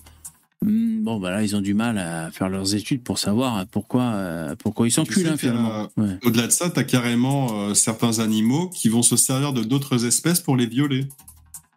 Ah ouais, d'autres espèces. Ah ouais. putain. Mais c'est peut-être leur manière de faire de la contraception, parce qu'on rappelle que les animaux, ils n'ont pas d'allocation. Donc, euh, au bout d'un moment, quand on a trois à quatre des, des, des enfants, au bout d'un moment, t'en peux plus, quoi, de chasser. Tu chasses Ah toute oui. la journée pour les nourrir. Donc, peut-être que c'est leur manière de de, de, de pas avoir de- d'enfants, quoi, de pas. Peut-être, j'en sais sais pas. Hein. Ouais, bien sûr, bien sûr. on sait jamais. Ah ouais. Alors là, il suggère euh, que le- le- les relations homosexuelles chez les animaux permettraient d'établir et de maintenir des relations sociales positives. Ce serait notamment le cas chez les bonobos, les chimpanzés, les mouflons d'Amérique, les lions, les loups et plusieurs espèces de chèvres sauvages. Dans les prisons, les chèvres, le Dans les prisons aussi. hein. Ah, les chèvres, c'est pas les dernières, hein, celles-là. hein. Ouais. Les légionnaires, etc., etc. Le comportement sexuel entre mâles était plus susceptible d'évoluer chez les espèces adulticides, c'est-à-dire espèces dans lesquelles les adultes tuent parfois d'autres adultes de la part des mâles. Cela suggère qu'il pourrait s'agir d'une adaptation visant à atténuer les risques de conflits violents entre eux. Ah ouais, c'est-à-dire au lieu de te tuer, je t'encule. C'est ça. C'est beau la nature. C'est beau la nature. Ils préviennent enfin que les résultats ne doivent pas être utilisés pour expliquer l'évolution de l'orientation sexuelle chez les humains, car l'étude s'est concentrée sur le comportement sexuel entre individus de même sexe, définis comme une cour à court terme euh, ou des interactions d'accouplement plutôt que comme euh, préférence sexuelle plus permanente. Donc ils disent attention, euh, les lobbyistes, vous pouvez pas extrapoler sur, sur les humains. Bon voilà, moi je, vous ai lu ça parce que euh, c'est rigolo. Voilà, c'est rigolo des, animaux euh, homosexuels. Enfin, je sais pas si c'est rigolo, mais moi ça m'a ça m'a fait marrer. Attention, jingle.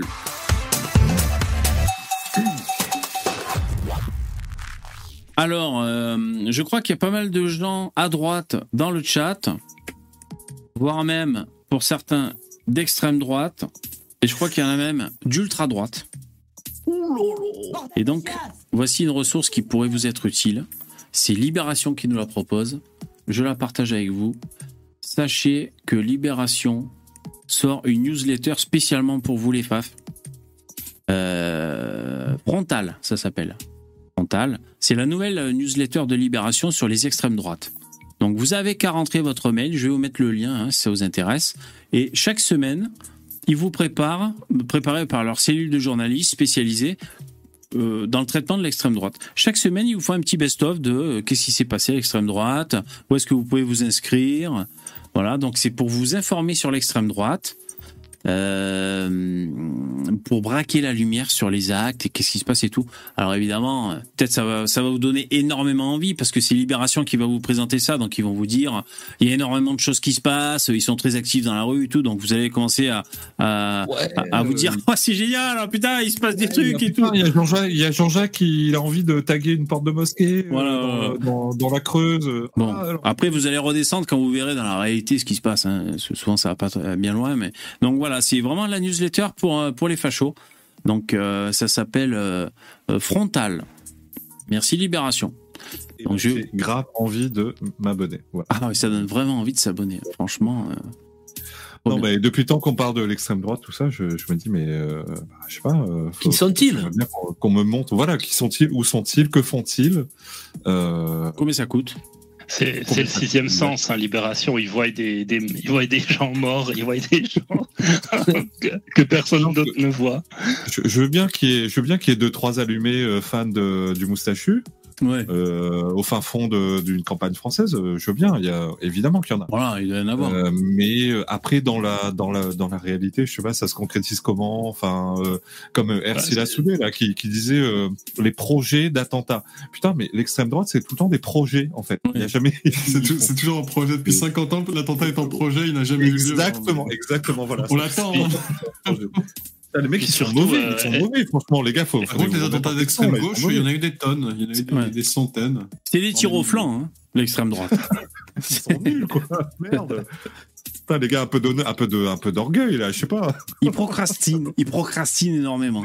À Après, quand ils frappent, ils frappent les mecs, hein, ils balancent du jambon, des trucs comme ça. Ah ouais, c'est sûr. c'est ça, C'est sûr. mais c'est ça en fait. Mais d'ailleurs, euh, peut-être qu'on tiendrait un autre discours si vraiment on sentait que ça partait en couille. Euh, tu vois, bon, Oui, peut-être qu'on autre peut-être. discours. Peut-être. Peut-être. Mais euh, euh, VV, est-ce que est-ce que t'as vu euh, il y a alors je, je crois que c'est Libération aussi euh, ou Mediapart Mediapart qui a qui a produit un, un truc interactif avec la France et euh, tout Je pouvais pas y accéder. J'ai essayé dans tous les sens. J'ai même essayé avec ChatGPT d'y accéder. Je peux pas. C'est verrouillé le truc. En fait, ils ont publié tout l'arc euh, de des euh, des groupuscules d'extrême Bah droite. ouais, je suis blasé. Je le voulais ça. Ah d'accord, ok. Et Avec oui, le- la avec carte, la carte, et oui, d'accord, et oui, la carte interactive de l'extrême droite. J'ai vu ça, je me suis dit Voilà. putain, il me le faut ça. Et je pouvais pas, l'article est verrouillé. Donc ça veut dire, mesdames et messieurs, scoop en direct, que Poussin est abonné à Libération s'il a pu y accéder. Voilà ce que ça veut dire. ça va pas ou quoi Eh ben, Bravo sinon on peut pas y accéder. hein. Eh ouais. Mais non, j'ai vu l'intitulé. j'ai vu Ah, voilà. Eh Et plus franchement, j'ai ouais. tout fait. J'ai fait la, la recherche Google Images. Tu sais, euh, parce que euh, il y, a, il y, a, il y a la capture du truc. J'ai fait recherche Google Images. J'ai pas trouvé. Je suis passé par ChatGPT. J'ai mis le lien de Libé. J'ai dit 4 Trouve- heures, il a trouve- passé. trouve, trouve-moi le lien. Trouve-moi le lien de, de cette carte interactive et tout. Il m'a pas trouvé ça. Euh, j'ai cherché dans tous les sens. J'ai tapé le nom des, de ceux qui ont fait l'infographie. J'ai, non, j'ai pas trouvé. Ah, désolé. Je, je suis à deux doigts de me barrer là, franchement. euh, Pour Ah ouais, abonné non. à l'idée, euh, franchement, c'est. euh. Ah, putain. Bon, attends, s'il faut s'abonner à Libé euh, maintenant, euh, ça devient les spécialistes de l'extrême droite. euh, non, moi je refuse de, de- de payer à Libé. hein. Alors attention, euh, transition.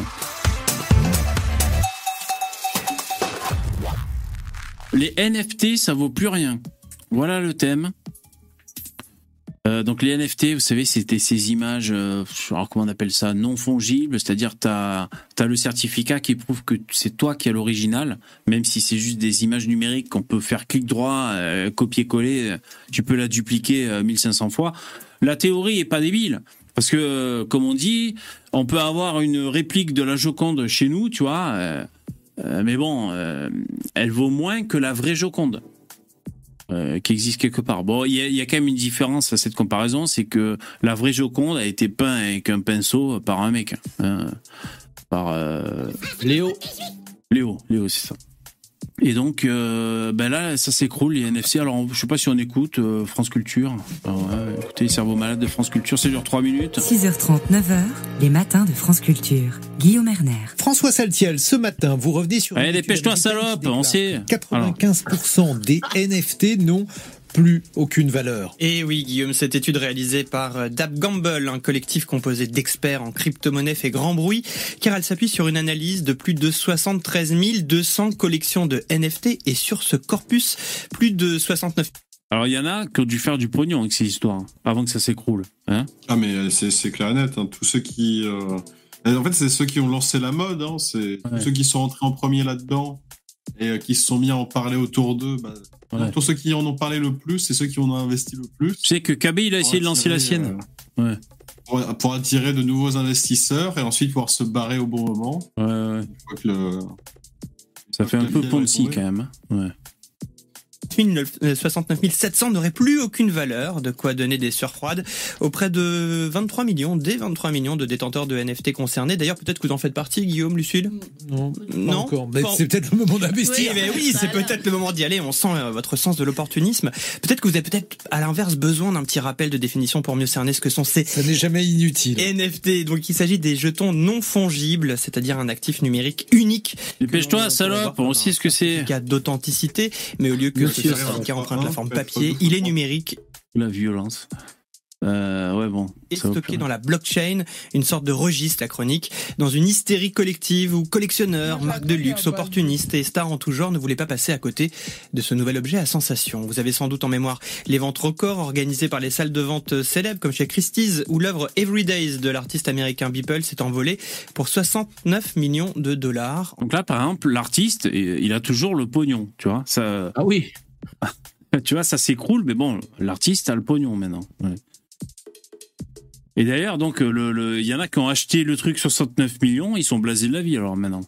En 2021, une année hors norme pour les NFT qui ont connu une notoriété planétaire, tapissant les unes de médias grand public et les écrans de musées du monde entier. Comme souvent dans l'écosystème des nouvelles technologies, on prêtait aux NFT un grand destin, celui de révolutionner le marché de l'art, de permettre aux artistes numériques de sortir de l'anonymat en s'affranchissant des galeristes et de rencontrer un nouveau public convaincu par la dématérialisation. Tout cela a été en partie vrai. Mais les NFT sont vite devenus une bulle spéculative où l'on vendait tout et n'importe Moi, j'ai du mal à flairer les bulles. Vous savez, c'est quand un truc marche, tout le monde en achète et tout, mais qu'on se dit, ça va finir par, euh, par s'essouffler, par atteindre le point de rupture et ça va, ça va chuter, ça va redescendre. Moi, j'ai pas, j'ai pas le flair pour, euh, pour les bulles. Je, je serais incapable de vous dire si l'immobilier va se péter la gueule, euh, si aux USA, ceci, cela.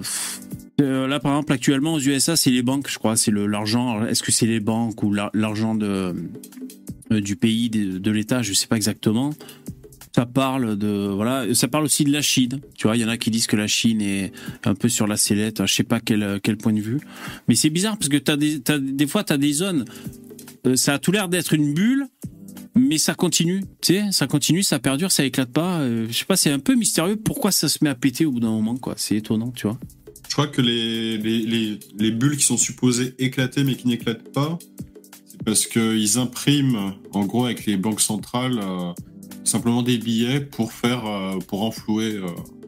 Mais à long terme, ça crée de l'inflation. Ouais. C'est ça hein, qu'on dit, c'est de l'inflation. Si je dis pas de bêtises. Ouais. Je suis Ouais. une bite en économie, donc ça se trouve, je vous dis que des conneries. Ouais, mais tu veux dire, tu veux dire, ils maintiennent, on va dire, comme. Et du coup, ça, ça diminue la valeur de, l'argent. Donc, Ah ouais. à court, enfin, à long terme. Moi, à la limite, ce que je comprends, c'est qu'il y a un manque de confiance, euh, euh, des fois, qui est généré. C'est-à-dire, je sais pas, moi, t'as Elon Musk qui a, qui a tant d'actions, de je sais pas quoi, ou tant de crypto quelque part, et puis d'un coup, il en vend euh, 2 millions, et ça se sait. Et euh, du coup, euh, ça envoie un mauvais signal, et les gens se disent, oh là, c'est pas bon ça, et puis plus de gens vendent, et du coup, ça fait chu- chuter le cours. Donc ça, je comprends à la limite. Mais vraiment une, une bulle, c'est-à-dire quelque chose qui est, qui est vivace, qui marche, ça spécule, tout le monde se jette, par exemple les, F- les NFT et tout, ou d'autres trucs. Et puis d'un coup, ça fait plouf. D'un coup, ça Bah, pète et. L'offre et la demande? Ouais. Si plus Bah, personne verras, ne la veut en acheter, de lit, ça fera pareil. hein. si, si euh, ça intéresse absolument personne d'acheter des NFT au bout d'un moment, bah, le, le prix d'un NFT s'effondre parce que ça n'intéresse personne. Tout simplement.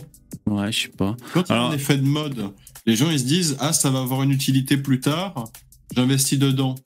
Mais au bout d'un moment, les gens ils se disent Mais en fait, c'est de la merde, il n'y a, aucun- y a aucun intérêt avec ça. Donc ils vendent massivement. Et euh, bah, vu que Ouais. c'est. Ouais, mais disons que ça repose sur la rareté, c'est ça le truc. Euh, c'est pour ça qu'il y a plein de trucs qui sont rares, qui en soi valent pas grand chose, mais il y a une valeur. Je sais pas moi, le premier lecteur cassette, euh, le premier. Par exemple, les diamants. Non, c'est encore. C'est du tout rare, mais euh, ils font. euh, Comme ils, comme ils en sortent très très peu des mines, Ouais. ça permet d'avoir un prix beaucoup Mais plus c'est élevé. c'est souvent des caprices de riches, ça, d'ap- d'après ce qu'il disait dans, le- dans son audio, le mec, là. Euh, ouais, c'est possible, c'est possible. Ils, ils sont pas cons les mecs, hein. ils ont un filon, bah, ils l'exploitent le plus longtemps possible. et- Ouais. Hardball, dans le chat, tu, tu dis j'ai jamais compris ce que sont les NFT. Ben, c'est juste, on va dire, tu as un certificat de posséder l'original d'un truc qui peut être copié à l'infini parce que c'est numérique. Donc, euh, tu prends n'importe quelle photo ou alors une création numérique, comme ça, là, comme l'image de la Joconde qu'on voit. Top, tu, tu viens de créer ton Photoshop, t'es content, et ben tu dis boum, ça c'est le numéro un, c'est l'original. Et donc comme tu as le certificat, ben même s'il existe des copies, eux, eux n'ont pas ces signatures électroniques qui confirment que euh, c'est la, la, la bonne, euh, euh, que c'est l'exemplaire original. Et comme normalement c'est, enfin c'est basé sur la blockchain, comme les crypto-monnaies, ben c'est in- in- infalsifla- ins- falsifiable ou du moins c'est. Ouais, c'est infalsifiable et du coup c'est hyper sécurisé quoi. N'importe quoi. Putain, mais je suis en train de penser que Jean-Paul Belmondo, ça peut peut-être faire euh, une Ça, nouvelle Joconde. ça fait un, euh, ben oui, ça fait un très bon, euh, une- ouais, très de la belle capture d'écran du premier tweet du patron du réseau social de l'époque, Jacques Dorsey, un NFT vendu de 2,9 millions de dollars. Bah, C'était une bonne affaire. Ouais, oui, c'est une bonne affaire, surtout qu'aujourd'hui il en vaut quelques dizaines. Donc euh, voilà, pour ceux Ça, c'est incroyable. Aujourd'hui, il en vaut quelques dizaines. Il y a un mec qui a acheté ça. Et en fait, la valeur de, la valeur de ce que tu as acheté fond comme neige au soleil. Voilà. Euh, Peut-être ça pourrait faire ça pour les diamants si euh, d'un coup il y avait un astéroïde euh, en diamant qui s'écrase sur Terre. Et d'un coup, on se retrouve avec euh, 100, 000, 100 000 milliards de tonnes de diamants sur Terre. Tu sais, peut-être ça ferait chu- chuter le cours. Ap- après, l'or, le diamant, tout ça, c'est des matériaux qui ont des propriétés quand même. Je crois que ça, ça participe à leur, à leur valeur. Et ouais, c'est assez mystérieux pour moi c'est un quand petit même. peu moins cher. Bon, le marché est mort aujourd'hui, François. Alors il faudrait pas commettre une nouvelle erreur d'appréciation en les condamnant trop vite. On peut voir cet éclatement de la bulle comme une phase de purge où les spéculateurs, comme les projets insignifiants, vont disparaître pour laisser place aux seules initiatives qui sont véritablement intéressantes. N'oublions pas que les NFT ont également un avenir dans l'univers des jeux vidéo, car ce procédé permet de créer de la valeur, notamment sur les objets virtuels qui s'échangent entre joueurs. Et au-delà de cette bérésina, les plus optimistes pensent même que cette étude va susciter un effet rebond en stimulant les collectionneurs. C'est déjà ce que vous avez fait depuis le début de cette chronique, Guillaume, en achetant des NFT, sachant que le prix est au plus bas. Oui, voilà. Ah oui, parce que je comprenais pas quand il dit ça. Oui, c'est vrai que quand tu as une crise sur un produit, bah du coup les prix sont vachement en bas et euh, tu l'achètes en promo parce que ça se casse la gueule et si jamais ça remonte, eh ben t'as tout gagné. C'est vrai, peut-être du coup en fait, euh, il faudrait peut-être acheter des NFT en fait. Non? Après, les mecs? seulement si, euh, si sa, sa valeur euh, peut augmenter. Ouais. Bon, là, le, le truc a l'air plutôt mort. Hein, c'est... Ouais. Il n'y Ouais, a, pas de- a vraiment d'intérêt pratique. euh, autre Ah, que non. s'échanger ses cartes Pokémon sur Internet. quoi. Ouais, ouais, ouais, non, ça ça n'a pas d'intérêt euh, particulier euh, que ça. Alors, merci Subliminal pour le don, c'est super gentil, merci beaucoup. Euh, c'est accompagné d'un message en soutien à VV, à l'Arménie, à l'Arménien opprimé Starduck et aux participants euh, et aux partisans de la génétique, c'est-à-dire pas les féministes. Merci Subliminal. Putain, Ça va, je, suis pas trop opprimé, hein, je, je suis en France. Donc, euh, les commentaires de cerveau malade. Attention, sujet suivant.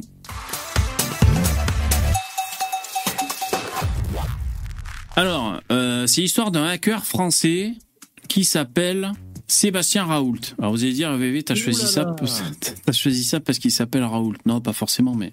Et en fait, il a fini par avouer. Donc c'est un jeune. euh, donc il a fini par être ar- arrêté au Maroc. Rassurez-vous, il a pas une tête de Marocain. Je sais pas s'il y a sa photo quelque part. euh, euh, Raoult. euh, pff, entre deux pubs. Bon, il y a peut-être sa gueule que c'est une espèce de blond, on dirait un surfeur, quoi. Et alors, ce qui est marrant, donc il a fini par avouer. Donc qu'est-ce qu'il avait fait? Il avait volé euh, avec un groupe de pirates informatiques euh, des données à une soixantaine d'entreprises à travers le monde euh, entre 2020 et 2021. Et ensuite, il revendait les données, ou alors il faisait du ransomware, du chantage pour, pour, avoir du pognon. Alors, ce qui est marrant, c'est que son père, déjà, c'était le chef des parents d'élèves de France, un truc comme ça. C'est. Et donc, il- dans les médias, il il arrêtait pas de dire, mais jamais mon fils serait capable de faire ça, tu, avant qu'il avouait le fils. sais. Jamais mon fils serait capable de faire ça, attendez, et tout. C'est, c'est, pas des Arabes. Wallah, et euh, donc, et tout ça, et, et ben, finalement, si son fils a avoué. Donc voilà, c'est, c'est assez marrant, si tu veux, que. euh, voilà, en fait, ils ont créé leur innocence euh, au scandale, à la machination et à ceci, cela pendant, je sais pas moi, pendant trois mois. Et finalement, le fils dit bon bah d'accord, c'est moi, et c'est bon quoi. Bon voilà, je trouvais ça marrant. Je trouvais ça marrant. Tu vois, il avait plaidé non coupable. Euh, comment ils l'ont attrapé? Euh, Bah déjà les flics américains euh, l'interrogeaient, ils, ils ont négocié et tout. Peut-être qu'il a fini par avouer, tu sais, le, en échange d'un allègement de sa peine, peut-être quelque chose comme Ouais, ça, j'en sais rien. quoi. Initialement, comment ils ont fait pour remonter ça Ah ouais, initialement. Non, c'est pas. Bah si, parce qu'en fait, il se connectait sur son Discord, euh, sur son euh, GitHub et d'autres sites euh, avec euh, son adresse IP normale en fait. Et, ouais. Ça va et du coup, ils ont pu le localiser. Et on va dire Euh, qu'il mais- a, il a manqué de vigilance. Mais euh, je, dois, je dois vous laisser, j'ai j'ai ma femme qui m'appelle euh, sur le lit. Non, je déconne, j'ai j'ai pas de meuf. hein. Ah d'accord. Je vous laisse. Allez, à bientôt. Merci Poussin. Ciao. Bye putain. Ciao. Bon 5 contre 1. Ça va probablement Pour 5 en- la contre un. délicatesse. Ouais, donc c'est avec son adresse IP, il avait euh, utilisé pour euh, accéder à GitHub, Discord, euh, voilà. GitHub, putain. Ouais, GitHub, c'est euh, pour les développeurs informatiques, c'est un site de Google. Ça te permet de partager des, des lignes de code et faire des tests en temps réel, tout ça. Un truc un peu de geek. Euh, Mets ton nez, mets ton nez sur mon. Et donc, tu vois, le père arrê- arrêtait pas de- d'appeler un procès équitable. Il voulait le rapatrier en France. Il disait que ça faisait pression à l'étranger, ceci, cela. À l'AFP, hein, tu vois, ses proches et particulièrement son père, Didier Raoult. Non, je plaisante. Paul Raoult. Ancien président de la fé- ah, ancien président de la fédération des conseils de parents d'élèves. Waouh. Ton fils est une racaille. Trop bon. Ça m'a fait barrer, quoi, tu vois. Vois alors vous vivement. élevez vos enfants, bravo. hein. Voilà, exactement. hein. Putain, quand on n'est pas capable d'être, euh, d'être. euh, C'est dommage, hein, parce que le, le gars, pour pouvoir voler comme ça des, des données à des, une soixantaine d'entreprises, Ah ouais.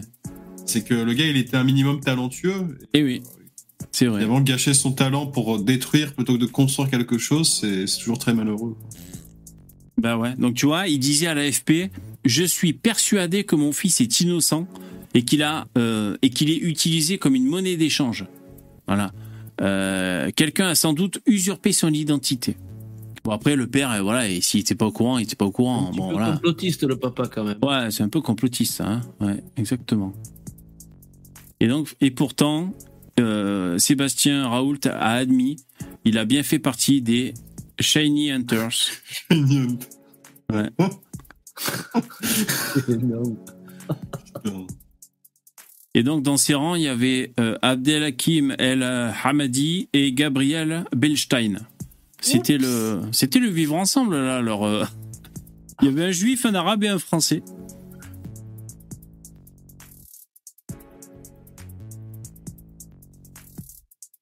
Mais euh, c'était, comment dire, c'était vraiment, c'était monnayé contre du pognon. Donc, ils faisaient du chantage aux entreprises. Donc, c'est quand même. euh, tu vois, c'est pas juste percer la défense d'un site, euh, je sais pas moi, pour, pour, par jeu du challenge. Je crois qu'il y a des hackers qui sont un peu dans ce délire-là. C'était vraiment pour euh, bah, faire une escroquerie. Hein. Ouais, ouais. Il y en a qui le font, euh, disons, de manière intelligente, même si, disons que c'est pas très correct de, de s'introduire sur euh, des réseaux euh, voilà, privés.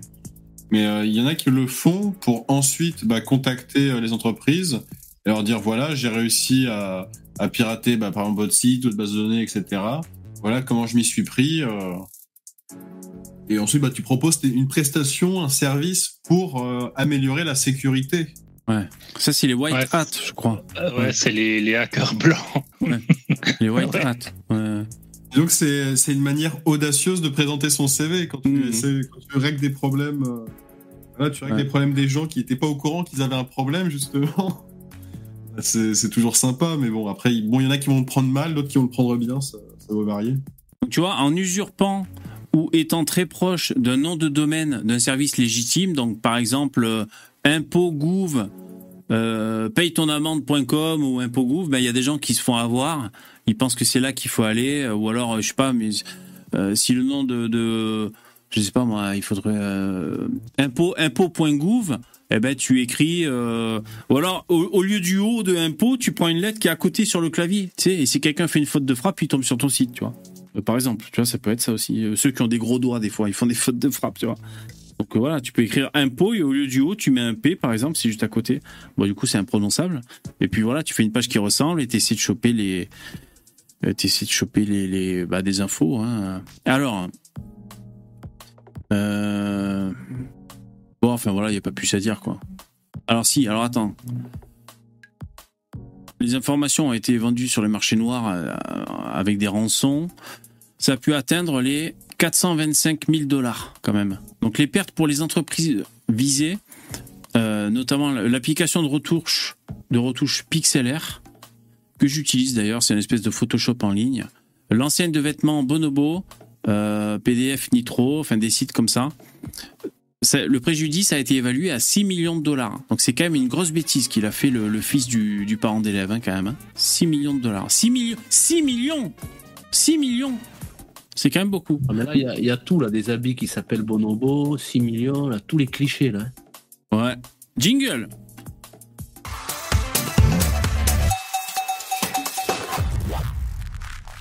Merci Miguel pour ton don, c'est super cool. Je vais le lire. Alors, on va parler d'un sale gauchiste qui est parti en bateau. Vous le connaissez, c'est le maire de Saint-Brévin, celui qui voulait accueillir des migrants dans son village, que l'ultra-droite aurait menacé. En brûlant sa voiture. Et du coup, il a pris son escape boat. Il a pris son escape boat. Exact. L'escape boat. Oh putain.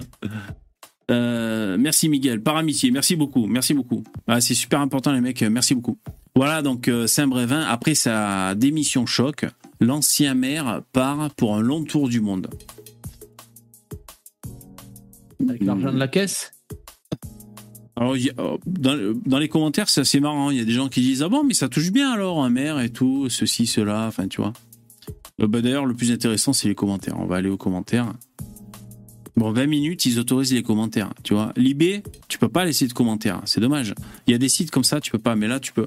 Moralité, aux élus de consulter leur population sur les sujets sensibles au lieu d'imposer. Ouais, moi, je suis assez d'accord avec ça.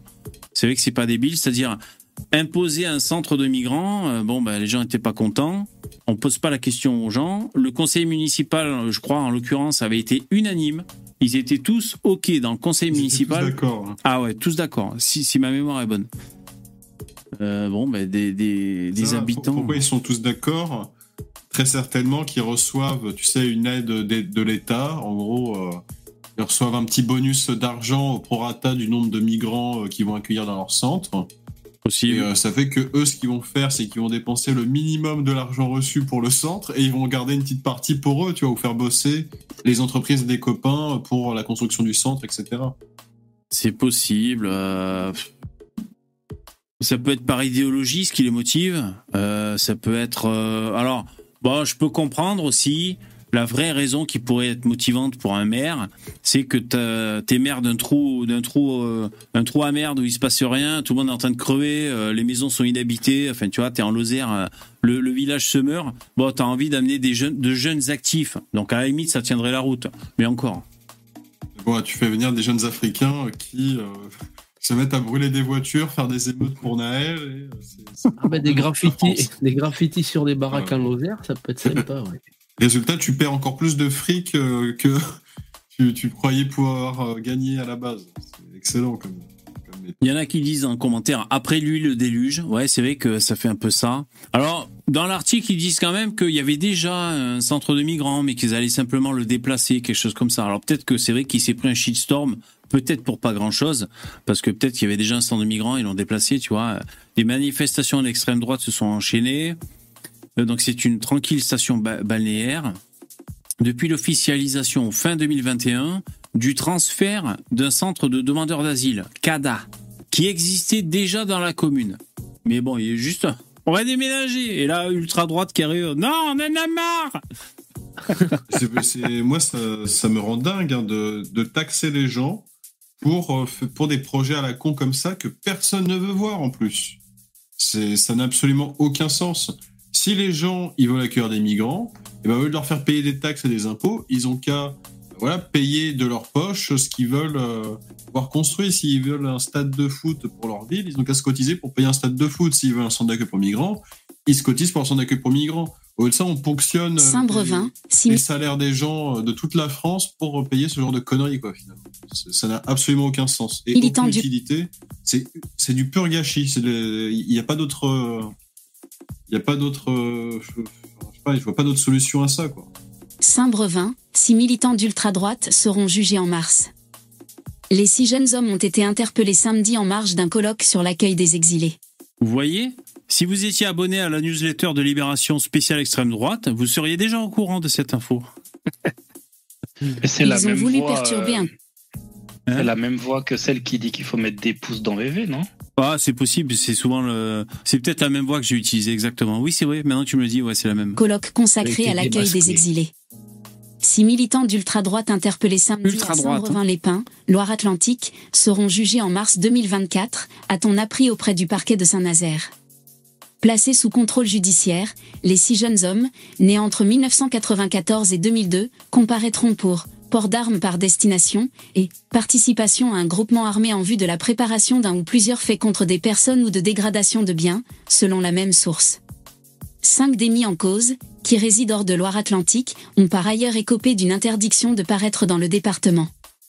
Le sixième d'une interdiction de paraître à Saint-Brevin. 60 militants d'ultra-droite avaient été repérés samedi dans la journée par les forces de l'ordre en marge de ce colloque organisé par quatre associations et intitulé Accueillir les exilés. tu m'étonnes, les mecs ils étaient à cran quoi. Putain, t'as les gauchistes avec les, avec les grandes banderoles, accueillir les exilés, putain. Eh ouais. Aïe aïe aïe, on va jamais s'en sortir. Pourquoi? Comment? Pourquoi Cette personne avait été interpellée, six placés en garde à vue. Un arrêté municipal pour interdire les manifestations. Le colloque se déroulait sous haute surveillance en raison des tensions entourant le déménagement du centre d'accueil pour demandeurs d'asile, CADA, de Saint-Brevin. La maire avait pris un arrêté municipal interdisant les manifestations autour du site où avait lieu le colloque ainsi que près du futur CADA. Des Interdire les manifestations, c'est spécial quand même. Spécial.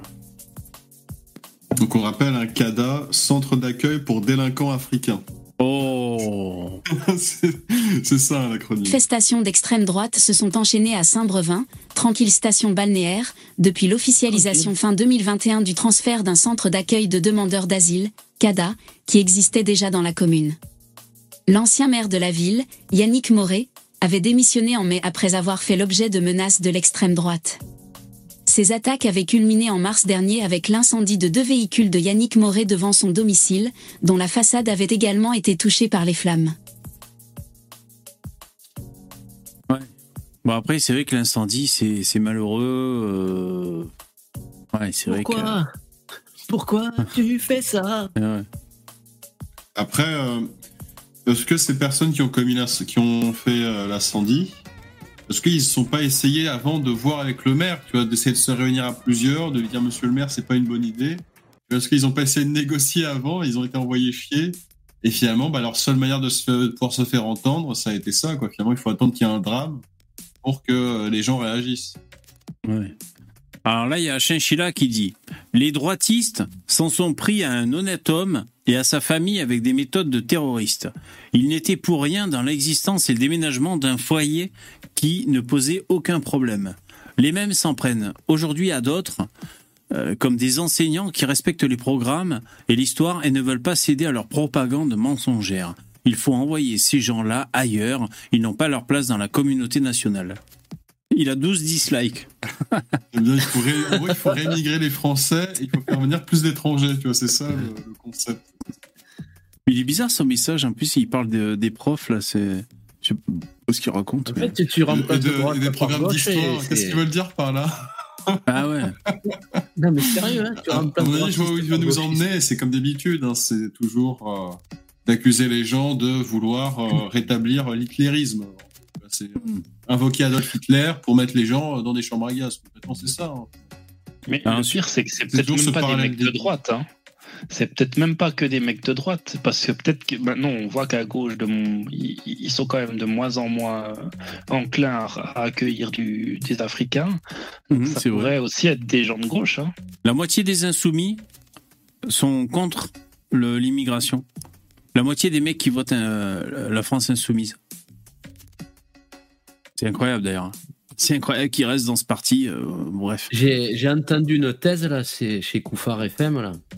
Il disait qu'il y a plein de mecs insoumis en fait, comme ils ont fait copain copain avec des islamistes. euh, les mecs connaissent leur adresse et leur nom, et donc maintenant ils peuvent plus faire machine arrière. Genre, euh, tu sais, ils te disent ah ben mon fils a joué avec ton fils, tu petit message gentil façon mafieux, Ouais. te faire comprendre qu'il pourrait t'arriver des bricoles quoi. Euh, Il y a aussi euh, le truc où tu as un, un- un représentant un peu de la communauté locale qui dit Ouais, alors écoute, si tu, si tu fais ci ou ça pour nous, euh, tu nous autorises d'avoir une mosquée ou je On sais te pas quoi. pas cette semaine. Ben, euh, ben non, mais on est une communauté de 500, donc prochaines élections, ça fait 500 euh, personnes pour toi, quoi.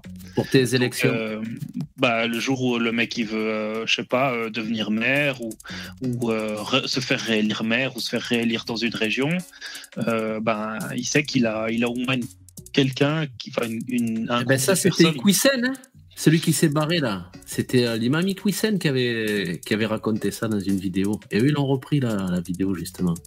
Ouais, ouais, mais ça m'étonnerait pas qu'il fasse des trucs comme ça. hein. Hmm.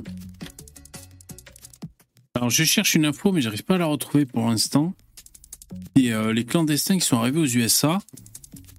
Euh, ah voilà, c'est là. Donc c'est ça. Euh, c'est c'est sorti il y a 8 heures.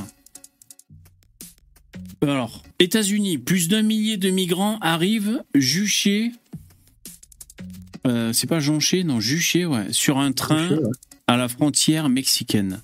Donc là, on voit le train et les migrants euh, sur la frontière mexicaine. C'est pas des Mexicains ça. Hein?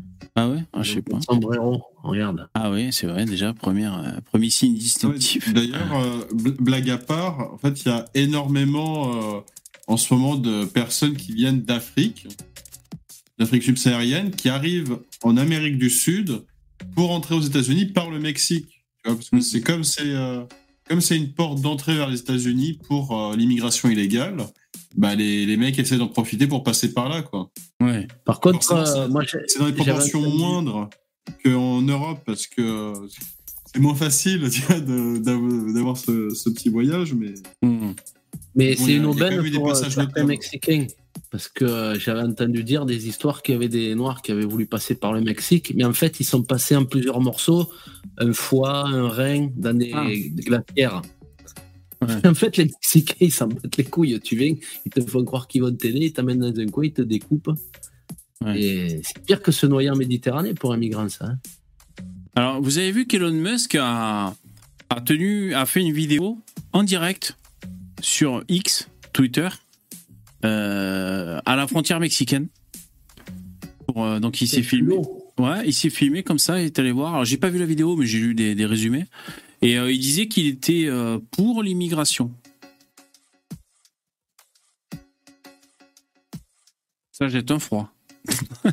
voilà. Alors, du coup, des. Mars. Euh, bah, je sais pas, au Mexique, tout ça. Mais... Alors, euh, du coup, euh, des gens disent euh, Ah, mais il va se lancer en politique. Enfin, ils disent c'est c'est un premier pas vers la politique et tout. Bon, euh, j'avoue que ce discours, euh, quand j'ai lu ça, euh, bon. euh, alors, il y avait des gens qui disaient que c'est un, un libéral, euh, donc euh, voilà, euh, il y un intérêt et tout.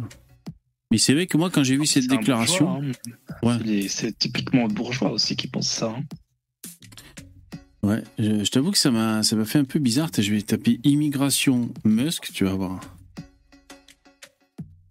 Parce qu'il nous fait rêver Elon Musk, mais là il nous fait moins rêver. hein.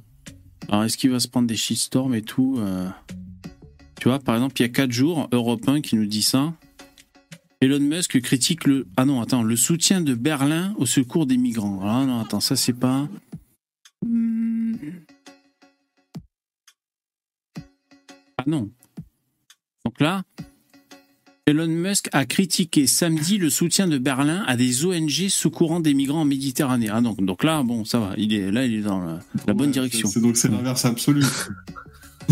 Non, en fait, il en veut pas. hein. Il a également partagé un post prônant une victoire électorale du parti allemand d'extrême droite AFD. Sacré Elon. Ah bah, non mais attends, et les mecs, je me trompe pas, je vous jure. Attendez, je vais trouver l'info. hein. Euh, J'ai pas halluciné quoi. Ça va Mais il est sûr d'accord de qu'il avait pas dit qu'il était pour la remigration, n'a pas oublié le RE. fait un cauchemar Bon alors c'était un cauchemar. Non attends, je vais écrire Mexique. Bon, en tout cas, putain, c'est là, là, ce que je viens juste de lire à l'instant, par contre, ça c'est cool. hein. Ah voilà, regarde, j'ai pas rêvé quoi. Il y a cinq jours. Bon après, il faudrait lire les petites lignes, mais Elon Musk, je suis pro-immigration, affirme le milliardaire à la frontière mexicaine. Bon voilà, j'ai pas rêvé les mecs, je suis pas complètement fou, pas encore. Euh, Merci, je me suis rendu compte. voilà, après bon. euh, Yeah, so here we are uh, at Eagle Pass, uh, and we're going to be uh, meeting with uh, uh, the sort of des politiciens locaux. Enfin voilà, donc il, euh, il a fait une vidéo en direct, euh, voilà. À la frontière Texas et le Mexique pour, pour rencontrer les politiciens locaux, les forces de l'ordre, pour présenter une vision non filtrée de la situation, le tout filmé sur euh, Twitter. Euh, sa visite intervient alors que les États-Unis font face à une recrudescence des arrivées de candidats à l'exil. Des milliers de migrants se risquent à traverser la frontière dans le nord du Mexique à bord de trains de marchandises, de bus, enfin tout un tas de, de Texas, Californie.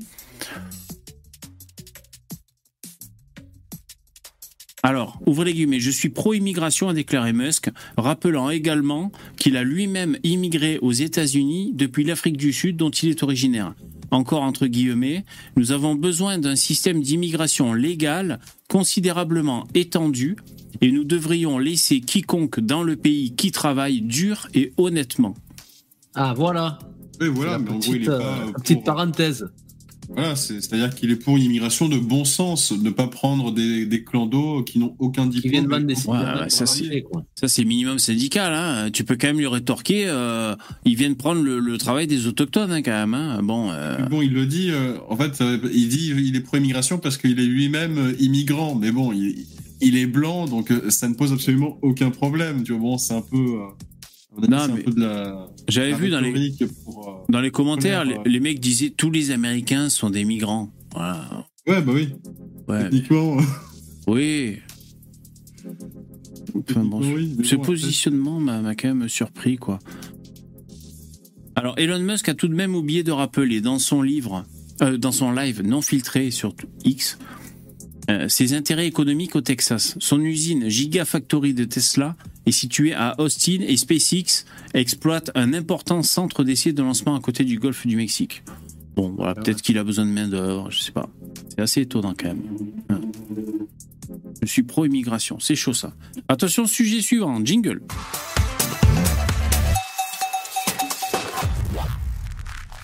Alors, vous devez deviner.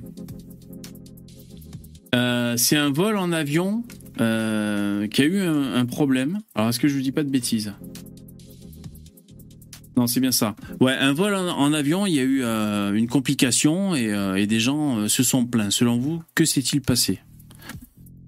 Ah bah, je sais, c'est un gars qui a eu la chiasse et ça a recouvert toute la surface du sol.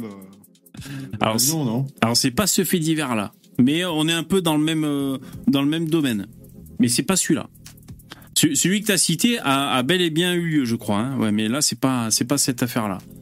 Oui, il s'agit de alors il un indice, il s'agit pas de caca.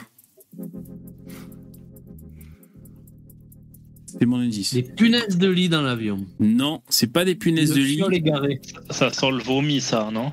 Alors, tu, tu te réchauffes. Il y a, il y a hum, des odeurs nauséabondes, effectivement, mais pas de vomi. Non. Euh, Pas facile à trouver. Oui, flatulence, bravo Yvon, flatulence, oui, tout à fait. Mais encore. Bon, après, Euh, le type, il a pas, il a pas supporté le chili con carne. bon, de toute façon, vous risquez pas de trouver. Euh, alors, l'information cocasse l'épée d'un chien à bord les incommode, les incommode pendant 13 heures de vol. Euh, ils se font rembourser leur billet d'avion. Alors, c'est vrai que si t'as 13 heures de vol et qu'il y a un putain de clébard qui arrête pas de lâcher caisse sur caisse, euh, c'est relou, quoi. On est d'accord. C'est Euh, vrai que c'est hermétique l'avion, c'est pas comme une voiture que tu peux ouvrir la fenêtre. Bah, c'est hermétique. Bon, après, t'as peut-être un traitement de l'air, des assainisseurs, mais bon, euh, c'est relou, quoi. Si ça devient trop insupportable, t'ouvres t'ouvres la porte. Le en fait de plein chien, vol. c'est quand même, c'est quand même velouté. Ouais, ça peut être velouté. C'est comme, tu sais, quand t'es gamin, tu prends le bus et qu'il y en a un qui gerbe dans son sachet en plastique. Bah après, tu sais, t'as l'odeur du, du vomi dans le sachet en plastique, là, dans, dans le bus, quoi. C'est spécial aussi, quoi. Mais bon, moi, je retenais ça parce que je sais plus qui j'entendais parler dans les médias. Bon, hormis le fait que ce soit un peu insolite, c'est un peu marrant. euh, je sais plus qui disait ça, qu'on peut se faire euh, rembourser plein de trucs en fait. Enfin, on peut négocier et se faire rembourser plein de choses. Euh, je sais plus du tout qui hein, en a parlé euh, dans les médias. Euh, par exemple, euh, je sais pas, tu prends une chambre d'hôtel, euh, bah, il faut pas hésiter à demander à être surclassé. Euh, pareil en avion, là, regarde, il y a un chien qui pète, tu te fais rembourser le billet. Enfin voilà, il y a, espèce de- il y a des gens qui font ça qui sont pas forcément des nécessiteux, quoi. C'est pas forcément de- des dents, tu vois. Mais il y a des gens qui ont cette la photo du chien, putain. Le coupable. Le coupable. On peut pas lui en vouloir, quoi, tu sais. Le chien était assis à côté des sièges économiques premium d'un couple néo-zélandais pendant un vol de 13 heures, reliant Paris à Singapour. Voilà, donc il y a des gens, euh, y a des gens qui, qui disent qu'il faut tout le temps demander.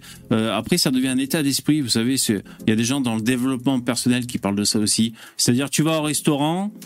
Euh, Tu pars sans payer si t'as pas aimé. Non, pas ça, mais tu sais, tu dis, euh, est-ce que je peux avoir un peu plus de caviar ou, enfin, de, si jamais tu manges de caviar, ou alors, euh, euh, le, non, la soupe est trop froide. En fait, tu sais, je sais pas, tu, en fait, tu donnais un peu un casse-couille pour essayer de gratter, quoi. En gros, c'est ça qu'il y a déjà, J'avais une boule de pétanque dans mon potage. il y a des gens qui font ça, quoi. Il paraît que ça paye. Ouais. Tu vas en Italie dans une pizzeria traditionnelle, tu demandes de, de l'ananas et des anchois sur ta pizza en même temps. Et donc, Oh, tu vois, eux, eux, pour le chien, ils ont eu un dé- dédommagement de plus de 1000 euros quand même. hein. Tu vois, ils ont gratté 1000 euros. Pas mal. Pas mal. Et le pire, c'était que c'était les propriétaires eux-mêmes du chien. Putain, t'imagines le truc Doublement escroc, quoi. Euh, voilà, bon là je vidange un peu mes infos à la con. Euh, alors ça c'est euh, quelqu'un qui a une vie de merde. Donc on va juste euh, voir un peu quelle est sa vie de merde. Alors c'est pas de sa faute. hein. C'est qu'il y a des gens qui foutent le bordel juste sous sa fenêtre. Donc ça doit être invivable de ouf. Alors c'est quoi l'histoire déjà? Alors, des joueurs parient de l'argent sous leur fenêtre toutes, les nuits. Ils hurlent jusqu'à 5 heures du mat. Donc, euh, vie ma vie euh, de merde, en fait. hein. Depuis quelques semaines, des joueurs clandestins s'emparent de l'espace public dans certains quartiers du 18e et du 10e arrondissement de Paris. Il serait environ 150 à se retrouver chaque nuit pour parier de l'argent en pleine rue. Et donc, t'as ceux qui habitent là. Dans la gueule, quoi. C'est pire que les casinos partouches, hein Putain. Ah ouais, ouais. C'est dans le nord-est parisien et donc les ils, en- on n'en peut plus. Ils en peuvent plus, ils en, ils en ont marre. Allez, allez, envoie les dés Eh ouais, putain, à chaque fois qu'ils gagnent ou qu'ils perdent, oh putain, allez vas-y, on la remet. Euh, toute la nuit, jusqu'à 5 heures du mat. Oh con. De la place de la Chapelle jusqu'au parvis de la gare de l'Est, environ 150 hommes se regroupent toutes les nuits depuis quelques semaines pour parier de l'argent sur des jeux de casino en ligne. Ah d'accord. Ils s'installent partout, sur les compteurs électriques, les rebords des murs ou encore les bacs de plantes. Ils s'assoient les mecs. mais au moins, ils importunent pas des femmes. Hein, on peut leur accorder ça. Les joueurs se battent entre eux. Ils sont. Putain, les cassos. Ils sont tellement accros qu'ils s'énervent entre eux, hurlent, se battent et boivent plus, plus que de raison. Les nuisances sonores peuvent se poursuivre parfois jusqu'à 5 ou 6 heures du matin. Oh putain, c'est une vraie passion, quoi. Mais là, qu'est-ce que tu peux faire Euh, Tu peux rien faire. Je veux dire, si ta fenêtre est juste à côté, euh, t'as chaud, tu ouvres la fenêtre. euh, c'est chiant, tu fermes la fenêtre. euh, euh, je sais pas. Starbuck, lui, il balancerait de l'huile bouillante sur les premiers qui est en dessous. Mais Ah bah, comme, euh, bah, c'est ça, comme les forteresses au Moyen-Âge. Dès que t'as l'ennemi qui est au pied, de le- au pied du mur, tu aurais de l'eau bouillante, là, de, de l'huile bouillante. Tu chauffer la friteuse. La gueule, ça fait son effet. hein.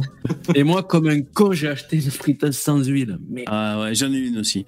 Ouais, c'est con. Alors, euh, des fois, je m'imagine qu'est-ce que je ferais, mais c'est pas évident. hein. Parce que si tu fais en plus, euh, s'ils savent que c'est toi qui fais un truc, euh, tu risques d'avoir des représailles. hein. Tu faut penser à ça aussi. Alors, des fois, alors, euh, Younes, il dit tu gazes. Ouais, tu peux gazer. Sinon, moi, je me dis peut-être répandre, peut-être quand les mecs sont pas là, mais quand tu sais qu'ils vont bientôt arriver, répandre un truc qui pue, par exemple. Peut-être ça peut les dissuader et du coup, ils vont aller ailleurs. Bon, le problème, c'est quand tu ouvres ta fenêtre, ça pue, mais au moins, il n'y a plus les mecs. Tu sais, il faut essayer de trouver des solutions. Peut-être, je sais pas. Euh, je sais qu'il existe ça, de- des bombes, euh, des bombes euh, boules puantes, tu sais, mais en spray. Et je crois qu'il y a des gens qui ont essayé ça pour les, les, les halls les halls d'entrée squattés par, par les jeunes.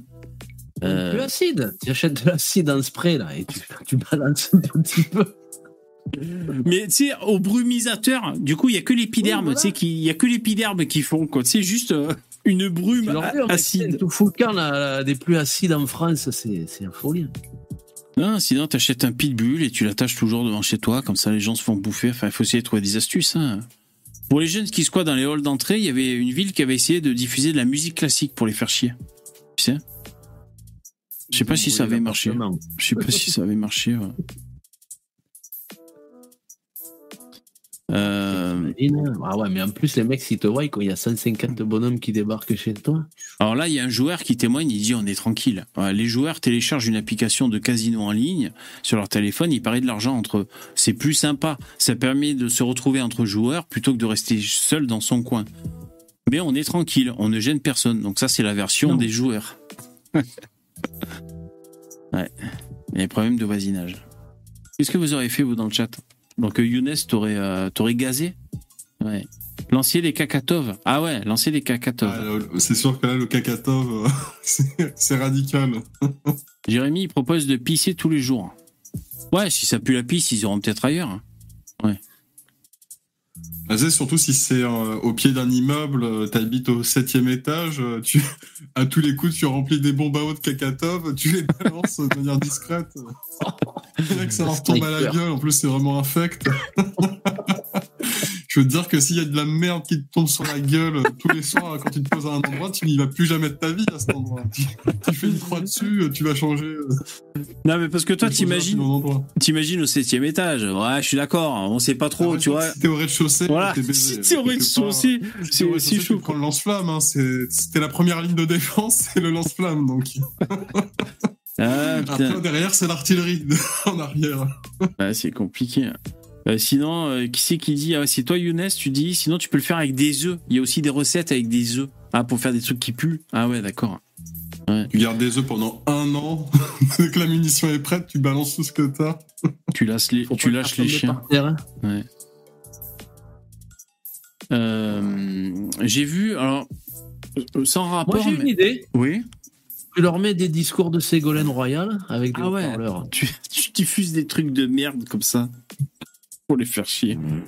Ou alors, ah, tu sais ce que j'ai une idée brillante par contre. Des brouilleurs d'ondes. Comme ça, les mecs, ils peuvent pas parce qu'ils sont connectés sur leur téléphone pour jouer au casino. Un brouilleur d'ondes. Ouais, mais pour ça, il faut que tu puisses euh, mettre tout le monde dans une cage. Ah ouais, ah merde. Ah ouais, ah c'est con, j'avais j'avais une bonne idée là, putain. Tu, vis, tu vises trop grand, tu es un peu notre Elon Musk, toi. Ouais, je suis un peu, euh, c'est vrai. 88 miles. Euh, Jérémy, il propose du vinaigre blanc. Ça, c'est les astuces pour faire du ménage. Ouais. Vinaigre blanc. Tu leur désinfectes la gueule. Euh, sinon, pour parler de militantisme, les mecs, euh, vous savez, moi, je suis les vapoteurs de, la chaîne YouTube euh, One Shot Media. Ils font un live tous tous les lundis soir. Moi, je suis en live pendant qu'ils font le leur. Et après mon live, moi, je, je les écoute. Et, le live de, lundi, ils ont fait un happening à Paris. En fait, ils ont fait des tags, mais au Karcher. Vous connaissez ça? Alors, je sais pas, ça porte un nom, les, les clean tags, ou je sais pas comment ça s'appelle. Ah, ils ont fait des, ils ont fait des tâches de propre. Voilà, c'est ça, des taches de propre. Ouais. Euh, donc ils ont un pochoir en, en fer. Bon, ils se trimballaient quand même avec une petite camionnette, un mec avec un gilet jaune euh, et un Karcher mobile comme ça. Donc euh, il faut être équipé visiblement, quoi, parce que bon. Et, euh, et du coup, il y avait des messages. Bon, c'est par rapport à la clope électronique et tout, parce qu'ils ont peur que on se fasse enfariner. Euh, Juste euh, petite parenthèse parce que en Belgique, en Allemagne et tout, il y a des taxes sur les liquides et tout, euh, et donc on sent que les taux se resserrent en France. Et, j'ai trouvé ça cool en fait, de, façon de, de, faire des, de mettre des messages dans la rue. Alors, il semblait dire que c'est inattaquable. Alors, je sais pas si on peut dire que c'est inattaquable parce qu'ils disent c'est pas de la peinture, c'est du propre. Finalement, on a nettoyé, mais c'est juste très localisé notre nettoyage. Oui. Euh, je sais pas si devant un tribunal, euh, ça pourrait pas être associé à quand même un message euh, public. En tout cas, voilà, j'ai trouvé ça cool. euh, ils l'ont fait, les mecs. euh. Alors nous, si on voulait le faire, quel message on pourrait écrire dans la rue et qu'est-ce que ça changerait? Je vois pas quel message on pourrait écrire qui puisse être percutant chez les gens, euh, euh, leur Bah, donner un réflexe. les Africains. Qu'ils retournent en Afrique. On, a- on peut pas dire. on- Qu'il retourne en Afrique. Qu'il retourne en Afrique. Ouais, mais ça va pas les convaincre. Ça, ça va en faire marrer certains, ça va en faire rager certains. Mais euh, je sais pas si tu peux convaincre avec des messages dans la rue comme ça. Mais si tu votes Zemmour, je finis de nettoyer le mur. Ah, ça c'est pas mal ça. Ça c'est pas mal ça. ouais. Bon, enfin voilà, je pensais à ça. Et sinon, tout à l'heure, il y a, euh, vous parliez de, de la dernière vidéo de Vincent Lapierre. J'ai trouvé super cool. Très bonne. Très, Ah, très bien. Je l'ai vu. Ouais, c'est en Bretagne, hein, c'est ça. J'avais pas envie de la voir à, à la base. Je vous le dis, je- parce que j'avais un peu de temps à tuer. J'étais là sur mon téléphone portable. Je vois Vincent Lapierre et tout. euh, donc c'est la France saccagée. Je sais pas si c'est à Brest ou quoi. Et euh, j'avais pas envie. Parce que voir des, des détritus, des trucs, euh, j'avais pas envie de, tu sais, de me mettre dans ce mood. Bon, finalement, j'ai cliqué dessus. Ben, j'ai pas regretté. Donc, euh, euh, c'est bien parce Pas tant la saleté, hein, là, ce coup-ci. hein? alors, c'est bien parce que. Donc, il interviewe des gens, ça on a l'habitude, des gens normaux et puis des gens anormaux, hein, des gens qui le raquettent presque et tout, hein, euh, issus de- Oui, d'un. à la fin, c'était un Voilà. florilège. hein. Euh, il file 20 balles à un arabe. Carrément? Ben, disons que pour l'interview, euh, finalement, euh, un, un des arabes euh, euh, lui demande 20 balles, et puis après, euh, ça donne des idées à un autre arabe qui lui aussi veut 20 balles. Enfin bon, donc ça commence à, Ensuite, il y a 100 arabes qui veulent tous voir. ça commence à s'envenimer. tu- Le coup, il a dit, bon, viens, ça et va, il y en ça a 1000, commence. quoi. Non mais c'est vrai, c'est ça quoi, putain. Et, euh, et après, ce qui est intéressant aussi, c'est que euh, donc déjà, il parle d'un fait divers qui a eu lieu, donc c'est-à-dire euh, une une octogénaire, une mamie qui s'est fait renverser par euh, deux jeunes euh, sur une motocross, elle est morte, tu vois. Et ce qui est cool dans ce reportage de Vincent Lapierre, c'est que il va parce qu'il a accompagné quelqu'un qui connaît le quartier et euh, ils vont interviewer chez chez l'habitant la fille de, de la femme, la fille de la femme qui est morte. Et euh, c'est cool parce que ça fait interview chez quelqu'un, donc c'est encore euh, une investigation euh, qui est encore cool, tu vois. Ça propose un reportage immersif. Et après, il y a ce mec d'une association là qui est très bien. C'est un ancien, c'est un Turc, hein, je crois, hein, d'origine, le mec. Ouais, c'est ça, ouais. Et il est très bien ce mec. Il, il a une super diction, il parle très bien, il est calme, même quand il se fait presque raquetter par les Arabes, il est toujours très placide, le mec. Hein J'ai trouvé vraiment génial ce mec. Et donc il. T'as pas trouvé le machin marrant quand il, il disait ouais eux ils sont plus cool que les racailles des quartiers et Vincent lui dit non mais attends ça peut peut-être changer quoi dix minutes après ça part couille. 10 minutes après, il est raquette. Ouais, ouais, mais carrément. Ah ouais, genre, il le ratio en mode Ah ouais, euh, il y en a des biens, mais en fait, le mec, Bah oui. il y en a des biens, ils se font agresser. Ben, eh, regarde-le, Starduck. Désolé, on te spoil, mais parce qu'en fait, il commence par aller voir euh, vers un point de deal. Et c'est là que le mec là, euh, qui s'occupe du quartier, euh, on voit qu'il est très placide. Ouais, il se plante comme ça, il les regarde. Donc évidemment, les, les jeunes euh, dealers euh, capuchés viennent. euh, vas-y, nique ta mère, qu'est-ce que tu fais? On filme pas ici, vas-y. Donc tu vois, ça part en couille. Ça, c'est les dealers. Et puis après, dans un second temps, ils vont voir de gentils arabes, mais bon, visiblement, pas si gentils que ça. Fraîchement débarqué. Ouais, exactement. Euh, très bon épisode, très bon épisode de Vincent Lapierre. Je, je regardais un petit peu au début les trucs, bah, c'est ça, la France saccagée. Et ça me fait tellement mal au cœur. euh, Ouais, ça fout dans un mood un peu. ça- ça me fait ouais. moins mal au cœur de regarder une vidéo de décapitation, tu vois, que de Mm. regarder. Hmm. Celui de Grenoble il m'avait fait de la peine. C'est pour ça à la base que j'avais pas envie de le voir d'ailleurs. hein. C'est pas, c'est pas parce que j'aime pas la pierre ou que je trouve pas que c'est de qualité ou que je, je trouve pas Non, que ce soit utile. un- Mais j'avais pas envie. Il fait un, il fait un bon travail. Ah ouais, ouais. Bon, Mais le ça- problème, ça fait c'est beaucoup que- trop mal au cœur hein, de regarder ça. Ouais voilà et ça te casse le moral dès que t'as fini la vidéo tu te dis putain ça. Ouais, ça, ça fait un peu les boules. Ouais, évidemment, il, il interviewe des clodos aussi dans cet épisode. Euh, voilà. C'est de fabrique. Ouais, c'est marque de fabrique. Non, mais c'est vrai, c'est intéressant. Moi, je suis d'accord. Des destins de vie comme ça, il y en a un, il est, il est pas très vieux, il a 35 ans, et c'est juste à force de picoler, euh, il se retrouve à la rue, quoi. Et, euh, mais alors, ce mec-là, Azim, je sais pas comment tu dis qu'il s'appelle, là, Yvon? Euh, J'ai trouvé euh, ce mec vraiment génial, trop bien. Il dit, euh, je suis parti de Turquie pour venir en France, pour vraiment devenir français et épouser tout, tout ce, tout ce, ce qu'on connaît de la France. Et, euh, et là, depuis une dizaine d'années, ben, je vois euh, que ça part en couille en France, mais il dit dans un langage euh, plus soutenu. Euh, ça part en couille en France et je retrouve finalement ce que j'ai fui en Turquie. Donc, tu vois, ça, c'est des témoignages très bien. Ouais. Même puissance 2, même. À mon avis, dans son pays, ça doit Mais il est génial ce mec. Hein. Franchement, moi je le verrais bien Ouais, invité sur des plateaux télé. hein. C'est un très bon orateur. Il est calme. Il, il est, il est. Non, franchement, c'est un très bon intervenant celui-là. Il aurait Bon, moi, tout à fait. c'est- honnête, mais bon, après, c'est c'est dommage qu'il essaie de prendre la défense, tu vois, pour finalement euh, se rendre compte que ça. Ben, c'est un mec qui a bon fond, tu le vois, que lui, c'est le, le type, il pense pas que les gens sont méchants de nature, mais en fait, euh, Vincent, il lui dit oui, mais attends, attends quelques instants, tu vas voir. Tu vois, moi, moi dans l'absolu, tu vois, tu dis que le gars il est turc, moi ça me dérangerait pas, tu vois, de discuter avec des gens comme ça. euh, en fait, je, vais pas avoir une haine viscérale en mode parce qu'il est turc, tu vois, je, je vais le haïr au plus profond de son âme. Si le mec il est, euh, il est un minimum cohérent, intelligent et qui porte un bon discours, Ah, franchement, il est bien. ça, Lui, lui, ça, cool. me dérangera pas d'é- d'écouter. Il a même Bon, pas une tête de ouais, turc de ouf, hein, d'ailleurs. Moi, je j'avais même pas remarqué qu'il était turc au début. euh. Non, franchement, il est Bon, super, après, le mec. euh, c'est- après, c'est dommage hein, s'il prend un peu son, son, disons, son cas personnel pour dire regardez, en fait, tout le monde peut être gentil comme moi. Malheureusement, ça, ça ne fonctionne pas du tout. Hein. Donc, euh, Ouais, je- Il est un peu trop idéaliste, le mec, en fait. Ouais, tu as trouvé Moi, ça m'a pas sauté aux yeux. Faudrait que je re-regarde. euh, C'est c'est possible. comme euh, le, le truc dont tu avais parlé, euh, c'était lundi, c'est ça, avec Shaina, là, c'est ça son nom. Ouais. La, la- la Sri Lankaise, là. Ouais. C'est pareil, hein. C'est euh, aussi, euh, aussi talentueuse soit-elle. Mhm. Bon, bah, si c'est au QTF, c'est au QTF et il faut rentrer, tu vois, c'est.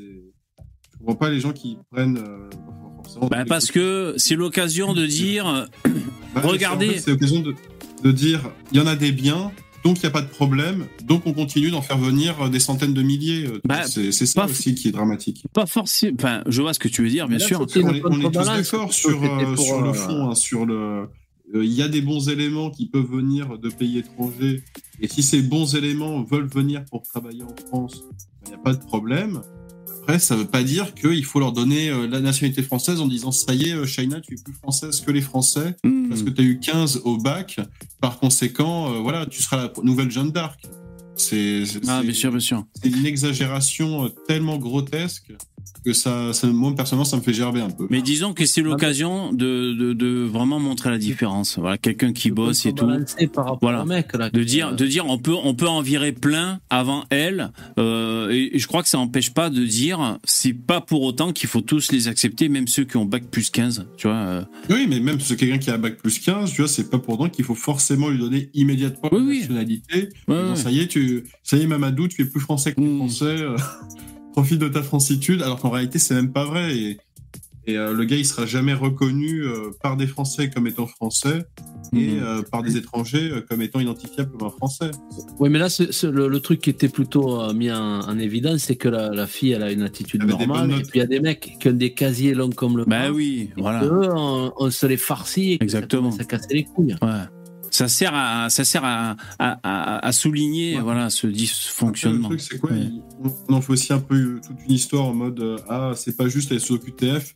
Ça va, elle est en France. Si elle veut pas partir, elle partira pas de toute manière parce que les OQTF, on les applique pas. Donc, euh, Elle a même pas fait appel encore. Ouais. c'est pas comme si elle avait été attrapée euh, manu militari pour être expédiée euh, Lanka, hein.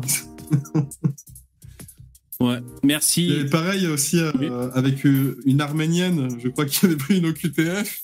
Et du coup, pareil, il y a eu gros mouvement pour euh, non, touchez pas à nos Arméniens, euh, etc. Bah ouais, mais si les gens ils sont pas de nationalité française et qui à un moment, euh, voilà, ils ont plus rien à faire sur le territoire français, euh, bah, faut faire demi-tour. hein.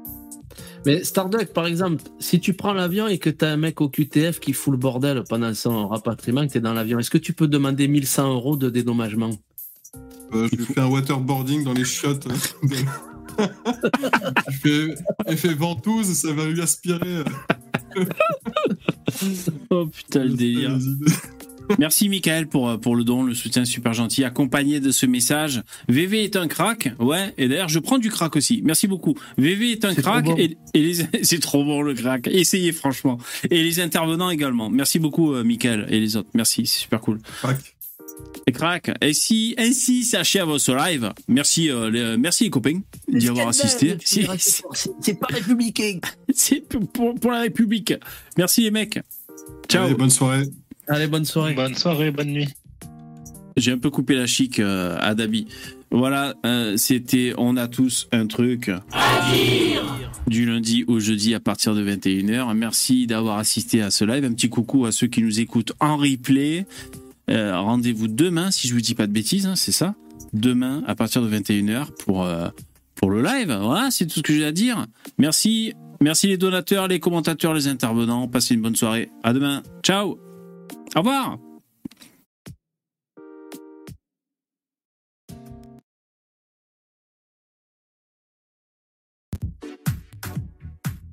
Cette fois-ci, ça va péter.